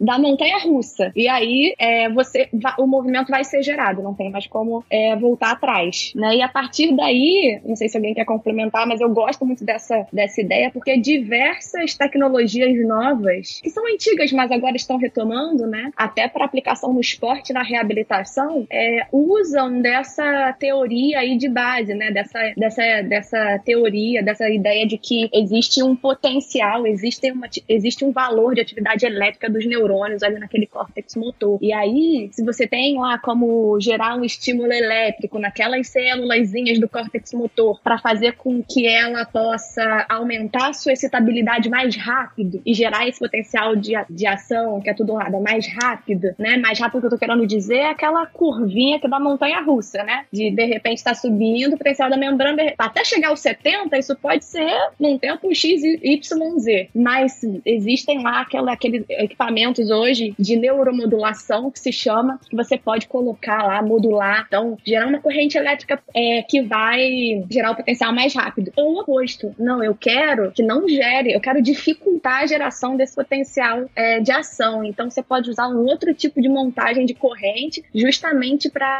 diminuir, para inibir essa excitabilidade. A partir daí, isso é usado para o esporte, para melhora de, de performance, tem sido, tem sido usado na pesquisa tem mostrado uns resultados interessantes. Isso aí, Bárbara, que você falou, é, eu acho muito legal, assim, no meu laboratório de fisiologia, onde eu fiz mestrado e doutorado, a gente trabalhava, né? Você tá, tá falando daquela estimulação transcraniana, né, de corrente contínua, Não é? Isso, tem essa e tem, é, tem essa é Magnética, né? E tem a Então. magnética também, né? Isso é legal, Fincas, que é um jeito de você hackear o teu cérebro e deixar ele mais excitável. Então, por exemplo, eu posso pegar um eletrodo e colar em cima da área da tua mão e eu for dar um treino para um atleta de esportes e ele vai conseguir, é, o neurônio dele vai ficar mais excitável, ele vai conseguir controlar a mão dele que tá mexendo no mouse, ele atirando, por exemplo, com uma facilidade maior, por causa disso que a Barbie falou, você diminui o, o, o- o tempo e você facilita o neurônio para ele poder despolarizar e mandar, mandar informação para os músculos. Isso é muito legal. Entendi. Não, agora, agora eu tô entendendo. Eu tava com alguma dificuldade pra entender a lógica de como isso seria, mas agora eu entendi. Então, o que você tá dizendo, Bárbara, é o seguinte: é. pra quando você. Pra você fazer o movimento. Traduz aí. só pra, não, eu tento traduzir pra ver se eu, entendi bem. Desculpa, que realmente só pra, Nada. pra, pra compreender mesmo. Tô acostumada a dar aula e aí, né, às vezes simplificar é bom ter, ter vocês aí. Bem-vindo ao SciCast. É isso que a gente tenta fazer aqui. Então, quando a gente fez todo esse, cir esse circuito, ah, aí eu falei, ah, então o seu córtex, ah, o córtex lá do simpático, ele avisou que o músculo então tinha que contrair. Mas o que você tá dizendo é, como que ele chega no ponto de avisar, né? O, pro nosso caso foi porque houve aquela, ah, houve a, a sensação lá da- do, do pincelzinho e essa sensação foi transmitida para que ele contraísse. Mas você tá dizendo é, qual é o limiar disso acontecer? Então você tá dizendo que, olha, para que isso aconteça, lá no córtex, os, os neurônios têm que chegar numa carga, ou numa carga elétrica tal, mínima, para que ele possa ativar todo esse circuito. E aí vocês falaram aí, menos 70 milivolts. E aí, então o que você tá dizendo, ó, essa é a carga mínima. A partir dessa carga, a gente sabe que o movimento vai acontecer. E aí o Yuri traz, então como é que a gente pode hackear o cérebro? Se eu tiver algum tipo de dispositivo aqui no meu crânio, tendo uma corrente elétrica contínua, em que eu já deixo, por exemplo, em menos 60, é, pode ser que a, a, a, energia necessária, a, a- a excitação necessária que eu vou ter que ter para que os meus músculos aconteçam é muito menor. Porque eu não parto do zero, eu parto agora do menos 60. Eu só preciso de menos 10 para mexer. Ou seja, eu, eu acabo tendo uma reação muito mais rápida, né? Eu acabo tendo um movimento muito mais rápido porque eu já tô pré-pronto, já tô deixando o meu cérebro num estado de, de, de, de atenção. Mais contínua. excitado, Mais é. excitado, exatamente. É, ou mais inibido, que você pode fazer o processo inverso. O você inverso. pode deixar ele. É, você pode fazer com que. uma- colocar uma corrente que se chama inibitória, justamente para que seja mais difícil sair daquele, daquele valor. Seja mais difícil chegar no menos 70, vamos dizer assim. Entendi, entendi. É, e aí, Fencas, a gente tem dois mecanismos pra gente chegar nesse menos 70, né? Que a gente chama. Porque não necessariamente um estímulo vai ser capaz de chegar nessa frequência. Então você, às vezes, precisa de vários estímulos pra né, despolarizar o suficiente aí essa membrana. que é a somação de estímulos temporal, né, por tempo. Então seria ali é, pequenos estímulos, mas que chegam numa frequência tal que quando são somados, né, essa essa voltagem aí ela vai baixando até o menos 70 milivolts, dispara esse potencial de ação, né, pela lei do Donada e você tem uma resposta. E o segundo é, mecanismo é a somação espacial. É como se você tivesse vários estímulos chegando ao mesmo tempo, né? Nessa, nessa membrana aí. E que somados também eles vão é, atingir essa voltagem de 1070 mV. Então, assim, você pode estimular de várias maneiras. Pode ser um estímulo mais frequente, né? Ou mais estímulos chegando ao mesmo tempo. Eu gosto de pensar, sempre tem aquele primo que fica te cutucando, sabe? Uhum. Ou, quer comprar um papagaio? Comprar um papagaio? Ele te cutuca algumas vezes, aí você dá um tapão nele, né? Ou pode ser também, né? Isso aí seria o estímulo, a somação temporal, né? Com um tempo você vai lá e, oh, sai daqui. E o espacial seria, sei lá, dois primos, um de cada lado ali, te cutucando. Quer comprar um pica-pau? Quer comprar um pica-pau? E aí você toma uma, uma atitude. Porque a gente precisa entender que, assim, não é qualquer estímulo que vai disparar esse potencial de ação. E, e, o, e o nosso corpo, ele tem maneiras de atingir, né, essa voltagem do, do tudo ou nada aí pra, pra esse disparo. E, a, e não compre aves e, se não for de lugar é, É, não crie, gente. não vamos É. criar aves presas. Animais Então, silvestres. oferecer o papagaio, chama É. a polícia, tu resolve o problema. Vai criar uma treta no grupo da família porque tu prendeu teu primo? Vai. Mas vale a pena. Não, não tem problema, ele mereceu. Eu lembrei aqui da minha aula de neurofisiologia da faculdade, há, sei lá, 10 anos atrás. O professor usava é, o termo: é, precisam ser estímulos sufici- o suficiente, né? Então, assim, tem que ser forte o suficiente pra gerar um potencial de ação. Agora, o louco é como. é, realmente eu gosto de neuro. Porque eu, eu tô lembrando do professor dando essa aula, assim, do que tava no quadro. Muito, muito bom. Ô simpático, para de contar caô. Ô simpático, para de contar Um caô. ponto que eu lembrei aqui que talvez possa falar rapidamente é do- de uma outra técnica é, de modulação também, que seria é, a estimulação magnética transcraniana. E aí é bom dar esse exemplo, porque ele é um equipamento que a gente é, é usado né, em, é, em vivo, não invasivo, e você pode gerar um pulso né, é, magnético que gera uma corrente elétrica naquela região lá do córtex. E aí é muito interessante, porque, por exemplo, você está sentado numa cadeira e eu peço para você mover levemente a, a mão de forma né, relaxada na cadeira, abre e fecha a mão. Se eu emitir um pulso inibitório lá no seu córtex motor, na área do córtex motor que representa a sua mão, você vai parar de mexer, você não vai conseguir mais mexer. Esse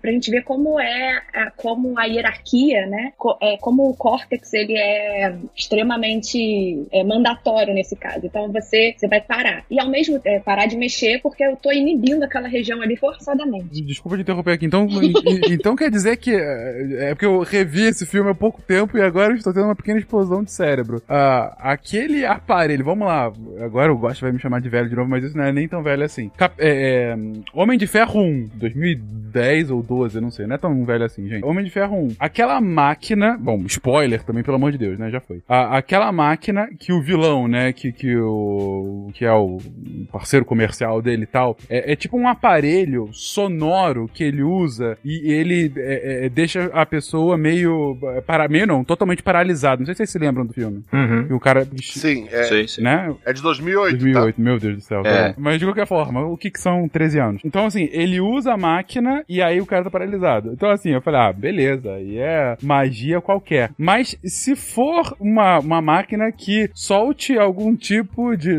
pulso eletromagnético tal que é, iniba totalmente a carga elétrica nos neurônios, é teoricamente possível? Digo, imagino que a gente não tem tecnologia nesse nível, mas seria teoricamente possível, então, algo assim, uma máquina que chegue assim pra deixar a pessoa paralisada, ou seja, no, vá toda na periferia do cérebro, você não consiga mais se mexer por conta disso? É possível. Se você inibir seu córtex motor todo, você não vai conseguir mexer voluntariamente, porque é de lá que sai. É de lá que sai. O movimento voluntário é de lá que sai. Caraca. Agora, o oposto também acontece, que eu acho legal dar esse exemplo, se você tiver parado, sem se mexer e emitir também esse essa estimulação magnética transcraniana. É, só que agora excitatória. A sua mão vai mexer sem você querer, voluntariamente. Que foi o que o Penfield fez lá quando descreveu o homúnculo, só que ele abriu o crânio para isso. Aí a tecnologia veio e gerou uma, uma máquina que agora a gente pode fazer por corrente sem abrir o crânio e que é muito usado para mapear o homúnculo do Penfield hoje em dia, inclusive para ver, é, para poder fazer avaliação, é, que é da fisioterapia, ele saber falar melhor que eu, para poder fazer, inclusive, a avaliação da função, se tem alguma alteração nessa, nessa transmissão da corrente lá do, do córtex até o órgão efetor, até o músculo, se tiver alguma alteração ali, um aparelho desse de estimulação magnética transcraniana é capaz de, de, a partir dele, a gente fazer essas investigações. Então, tecnologia é tudo, né? Caraca. Muito legal. Eu sou vidrado nisso aí. E- Então quer dizer também que se a gente tiver aqui algum atleta ah, ouvindo o cast, é possível que eles não usem mais aquelas pulseiras de equilíbrio que estavam há algum tempo em, em voga aí, mas comecem a utilizar ímãs na cabeça, porque eles ficariam mais dispostos, mais dispostos ou mais, enfim, animados por conta disso. Aqui eu tô brincando, mas em teoria seria possível alguém usar, tipo... Já, já existe. Já existe? Pior que já existe. Tem uma empresa que ela já patenteou uma eletroestimulação e ele é como se fosse um fone de ouvido, um headset grandão. Na Olimpíada, muitos atletas usaram nas Olimpíadas passadas, eles ficavam antes das provas que parecia que era um fone de ouvido. Que safados. Mas o arco do fone ficava bem em cima do córtex motor e ele ficava fazendo essa corrente elétrica pra melhorar a despolarização, a excitabilidade. Caraca, Pior é- que já existe, cara. É doping do córtex esse negócio. É, e, e, e é isso que você falou, muita gente discute hoje se isso pode ser considerado neurodoping, né? Se precisa existir alguma regulamentação ou não, né? Rapaz. Exatamente. hum, Eu, tô, eu vou olhar agora de outra forma esses jogadores de futebol que chegam com esses fones gigantescos pro jogo. Tô achando que é todo mundo agora usando doping de córtex. Isso, isso é muito- tem sido discussão recente. Neurodoping. Caraca. Se- será que é? Será que não é? Discussão boa. E vou falar pra você, Fink, que se quiser fazer um aparelho pra fazer essa estimulação elétrica transcraniana, é facílimo. Tem gente que ensina na internet. Você faz com duas pilhas, é, é, eletrodo Duas simples. baterias, né? É, é muito fácil fazer. Tem gente que faz em casa e fica dando choque na cabeça lá. Não façam em casa. Pelo pelo amor de Deus. É, não vai fazer. Não façam, porque os aparelhos precisam ter aprovação e tal. Mas realmente, uma corrente baixíssima, né? É. É, a- a- alguns ativam o cérebro uma vez só. É, é nesse momento que a gente cava a pauta de doping. A gente já Aí, fez ó. uma pauta de doping pra, pra Olimpíada, né? Se vocês quiserem voltar pra mostrar Vai. o que, que tem de mais novo, porque eu Há tô. quatro, cinco anos atrás. É quase. verdade. É Ah, já tem coisa. Quase outro mundo. Mas foi, foi pré-Olimpíada de 2016, não foi, Guaxa? É, eu acho que Foi. foi. Foi cinco anos atrás já. Rapaz, do céu, eu tô muito impressionado com esse doping aqui, gente. É isso, tem uma boa pauta pra se fazer. Novas formas de roubar no esporte. É. Rapaz. Vamos ver se vai ter Olimpíada, né? É, esperamos que tenha, né? A gente ainda tá numa Sim, incerteza aqui, mas, mas já fica aí. Mesmo se não tiver, já fica aí pra gente pensar, nem que seja em memória, né? Do que, que seria utilizado agora nas Olimpíadas de 2020, que seriam em 2021. No, no cast de Fisiologia do Exercício 1, a gente comentou todo sobre o metabolismo energético, né? Como o nosso corpo consegue energia. Perfeito. Faltou a gente falar onde que tá a energia aqui, né? Onde que a gente utilizou a energia aqui. Vamos lá. Ah, boa, muito boa. bem, muito bem. E como é que é, então? Bom, como o Yuri estava explicando, né? Então tem lá o filamento de miosina, que é como se fosse a pessoa puxando a actina, que é a cordinha, né? Depois, claro, né? Depois do cálcio ser liberado e tal. É, o que acontece é, quando a miosina se liga à actina, é, você tem uma modificação conformacional dela e ela automaticamente, quando ela se liga, a miosina se liga à actina, ela traciona. Isso é automático. Então, ligou, puxou. Não tem gasto energético nesse momento. Aonde que a energia entra? O ATP entra para quebrar essa ligação. Então, essa conexão, né, essa ligação química entre a cabeça da miosina com a actina é uma ligação muito forte. Para quebrar essa ligação, você precisa gastar aquele ATP, que é aquela moeda energética do nosso corpo,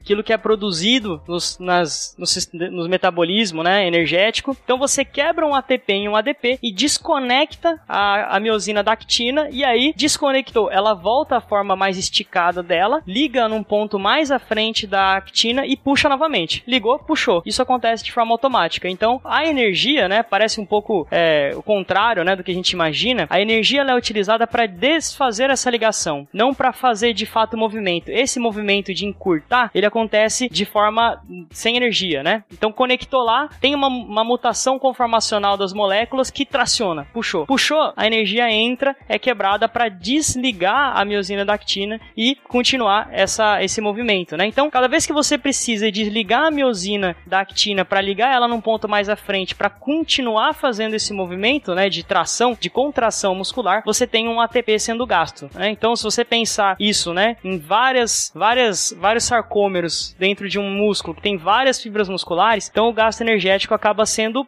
é, grande, né? E uma curiosidade também relacionada a isso é o que a gente chama de rigor mortis, né? É, o indivíduo, depois que ele falece, né, algum tempo depois da morte dele, ele fica duro, fica todo rígido, todo contraído, né? Por que que isso acontece, né? Há uma degradação desse retículo sarcoplasmático, o cálcio é liberado ali dentro da célula muscular, com isso, a actina e miosina se ligam, e aí começa a, a contrair. Mas, como o indivíduo já morreu, é, ele não tem mais o metabolismo energético, então falta a energia para desconectar. Então, por isso que, algum tempo depois que a pessoa morre, ela fica totalmente rígida, totalmente contraída. Isso não quer dizer que ela tá viva, pelo contrário, que significa que ela realmente morreu, né? Então a pessoa fica toda contraída e essa contração só vai cessar quando já acontecer a degradação dessas, é, dessas proteínas contráteis. É por isso que se alguém morre segurando alguma coisa, ela não solta mais. Porque ela tá No começo, contraindo, né? É, a- a- não no, no curto prazo. No longo prazo não vai ter nem mais músculo, né? Mas, digo, por conta dessa contra, desse rigor mortis. Caraca. É, se, se morreu alguém, se viu alguém morto segurando alguma coisa, ele morreu faz um pouco tempo. É, dá pra saber por aí. Caraca. Espero que você não veja ninguém morto, gente. Só pra, enfim, comentar aqui. Não tenta tirar nada da mão dele, caso isso esteja vendo, né, gente? Chama a polícia.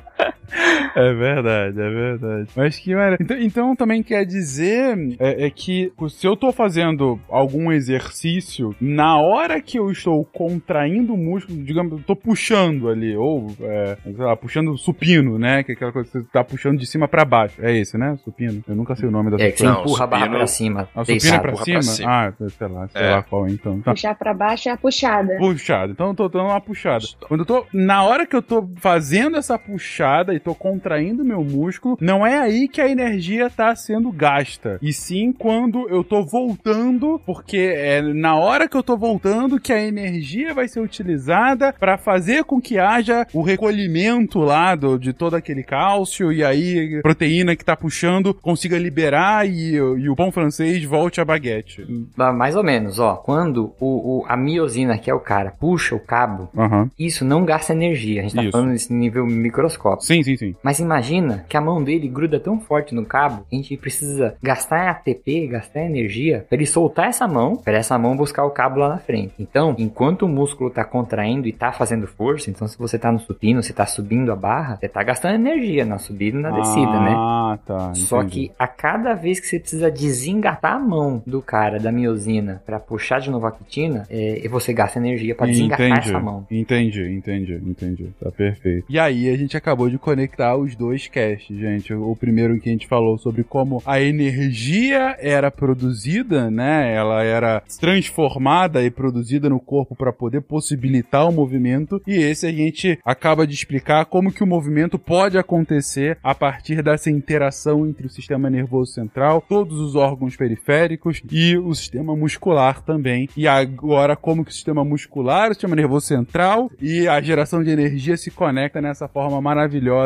e aí a gente consegue se mexer. Meus parabéns para a natureza que conseguiu sair de uma ameba para esses seres absolutamente complexos que somos nós e todos os outros seres animais que estão aí, né? Seres animais também foi uma outra expressão maravilhosa. Gente, é, adorei, adorei a discussão. É sempre muito fascinante a gente entender como que o nosso corpo funciona, o, o quão pô, maravilhoso é todo esse a, a lógica que faz isso acontecer. Vou falar uma coisa que é muito recorrente no site que a gente ouve muito dos ouvintes. Quisera eu no colégio ter tido aulas com pessoas como vocês que estão aqui presentes que me fazem é, é, tão ávido a entender como o negócio funciona, porque de fato é uma outra compreensão. Você acaba tendo. Eu nunca fui de, de gostar muito no colégio de- dessa biologia, enfim, de biologia como um todo. Eu nunca fui de gostar muito no colégio. E, mas sabendo disso, sabendo o quão maravilhoso, quão espetacular é cada um desses passos, assim, e sabendo não só vendo figurinhas aleatórias no livro, mas nesse passo a passo realmente fascina demais. Agradeço muito vocês pelo papo. Não, assim, e da mesma forma que quando um ouvinte diz isso, eu vou dar a mesma resposta. Muito provavelmente, a pessoa que te ensinou no colégio estava sozinho, sem muito tempo para preparar a aula, e tinha, além de você, 44 pessoas que não queriam ouvi-lo. Então é mais difícil para essas pessoas que respeitem seu professor. E dava aula em outras duas escolas também. Perfeito, isso, acho. isso, isso. Ti- Andava de ônibus, ou tinha um Fusca. todo mundo passou por isso.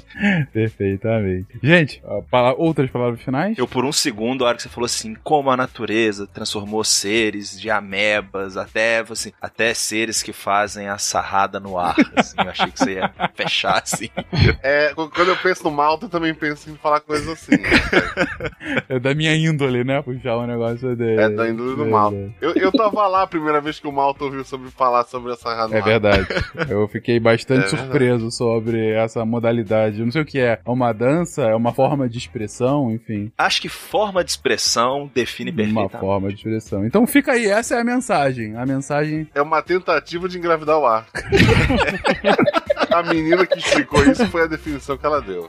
Havia mais sidecasts naquele lugar.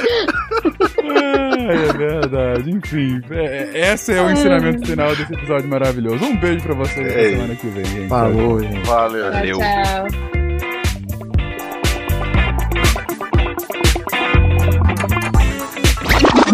Peraí, peraí, peraí, gente, não acabou ainda não. Como a Jujuba tinha avisado, temos uma surpresa neste episódio do SciCast. Sim! O, Yuri continua aqui comigo e chamamos rapidamente também o seu colega o Gilmar para fazer um anúncio maravilhoso. Que a gente já estava, na verdade, desenhando isso há alguns meses para acontecer, mas a gente aproveitando agora o episódio de Fisiologia do Exercício Parte 2, a gente vem anunciar. É com bastante prazer que a gente avisa que o nosso querido 4 de 15 agora vai ser publicado também pelo portal Deviante. Yuri Gilmar, expliquem um pouquinho o que, que é o 4 de 15, o que, que vocês falam. Enfim, fala um pouquinho sobre o programa pra galera. Opa, legal. Prazer, pessoal. Fala pessoal, tudo bom? O 4 de 15 é um projeto de divulgação científica voltada para a ciência aplicada ao treinamento físico e à saúde. Então é um podcast que a gente já, eu e o Gilmar já toca ele, a gente vai para oito anos, né? Oitava temporada. Isso. E ele é uma proposta da gente de popularizar a ciência, né? A gente trabalha, né? Somos formados em educação física, trabalhamos com formação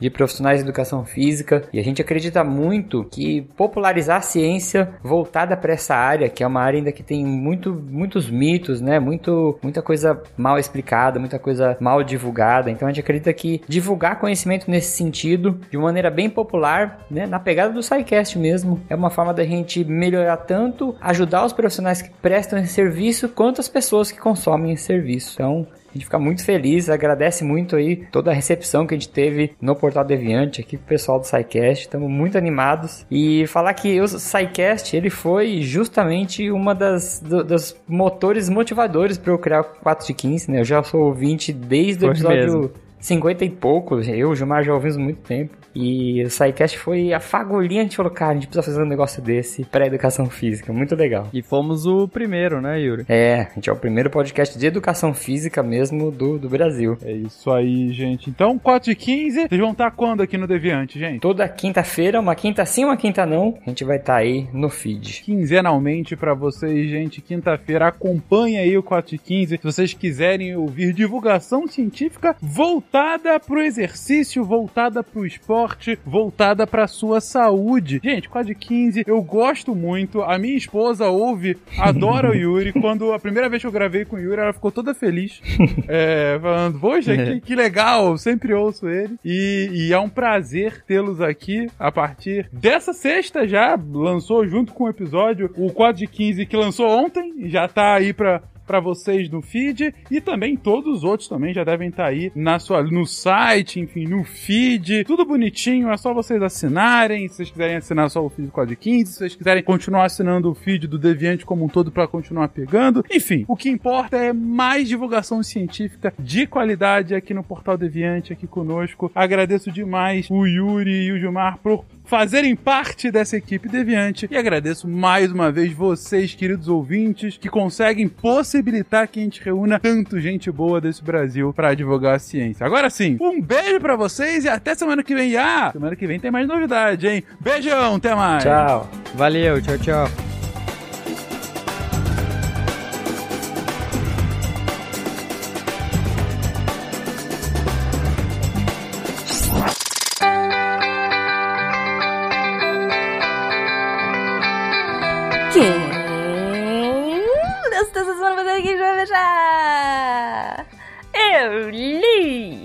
Essa semana tá muito legal. Segunda, teve texto da Samantha Martins.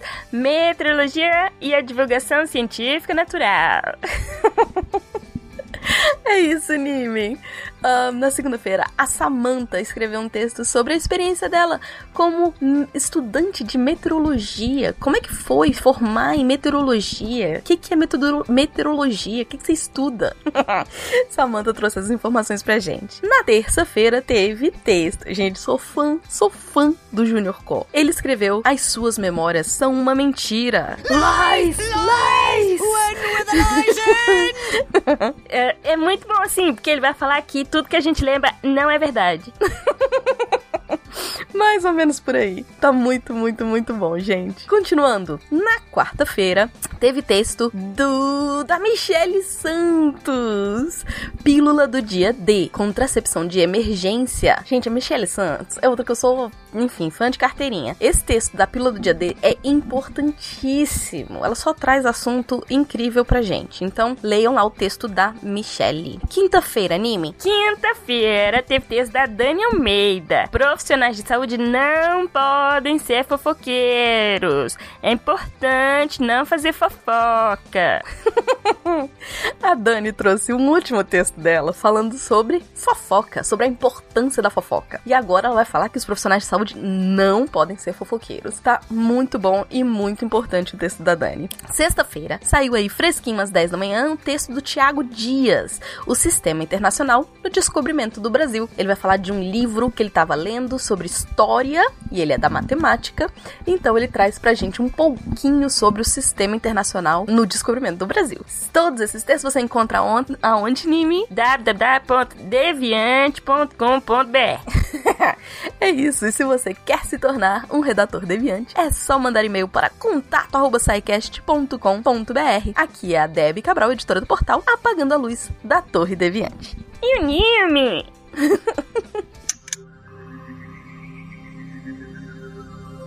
Se a ciência não for divertida, tem alguma coisa errada. Tem que ser divertida. A coisa mais divertida que tem é a ciência.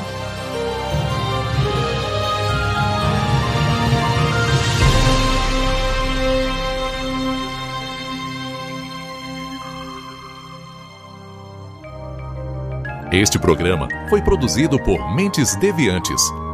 deviante.com.br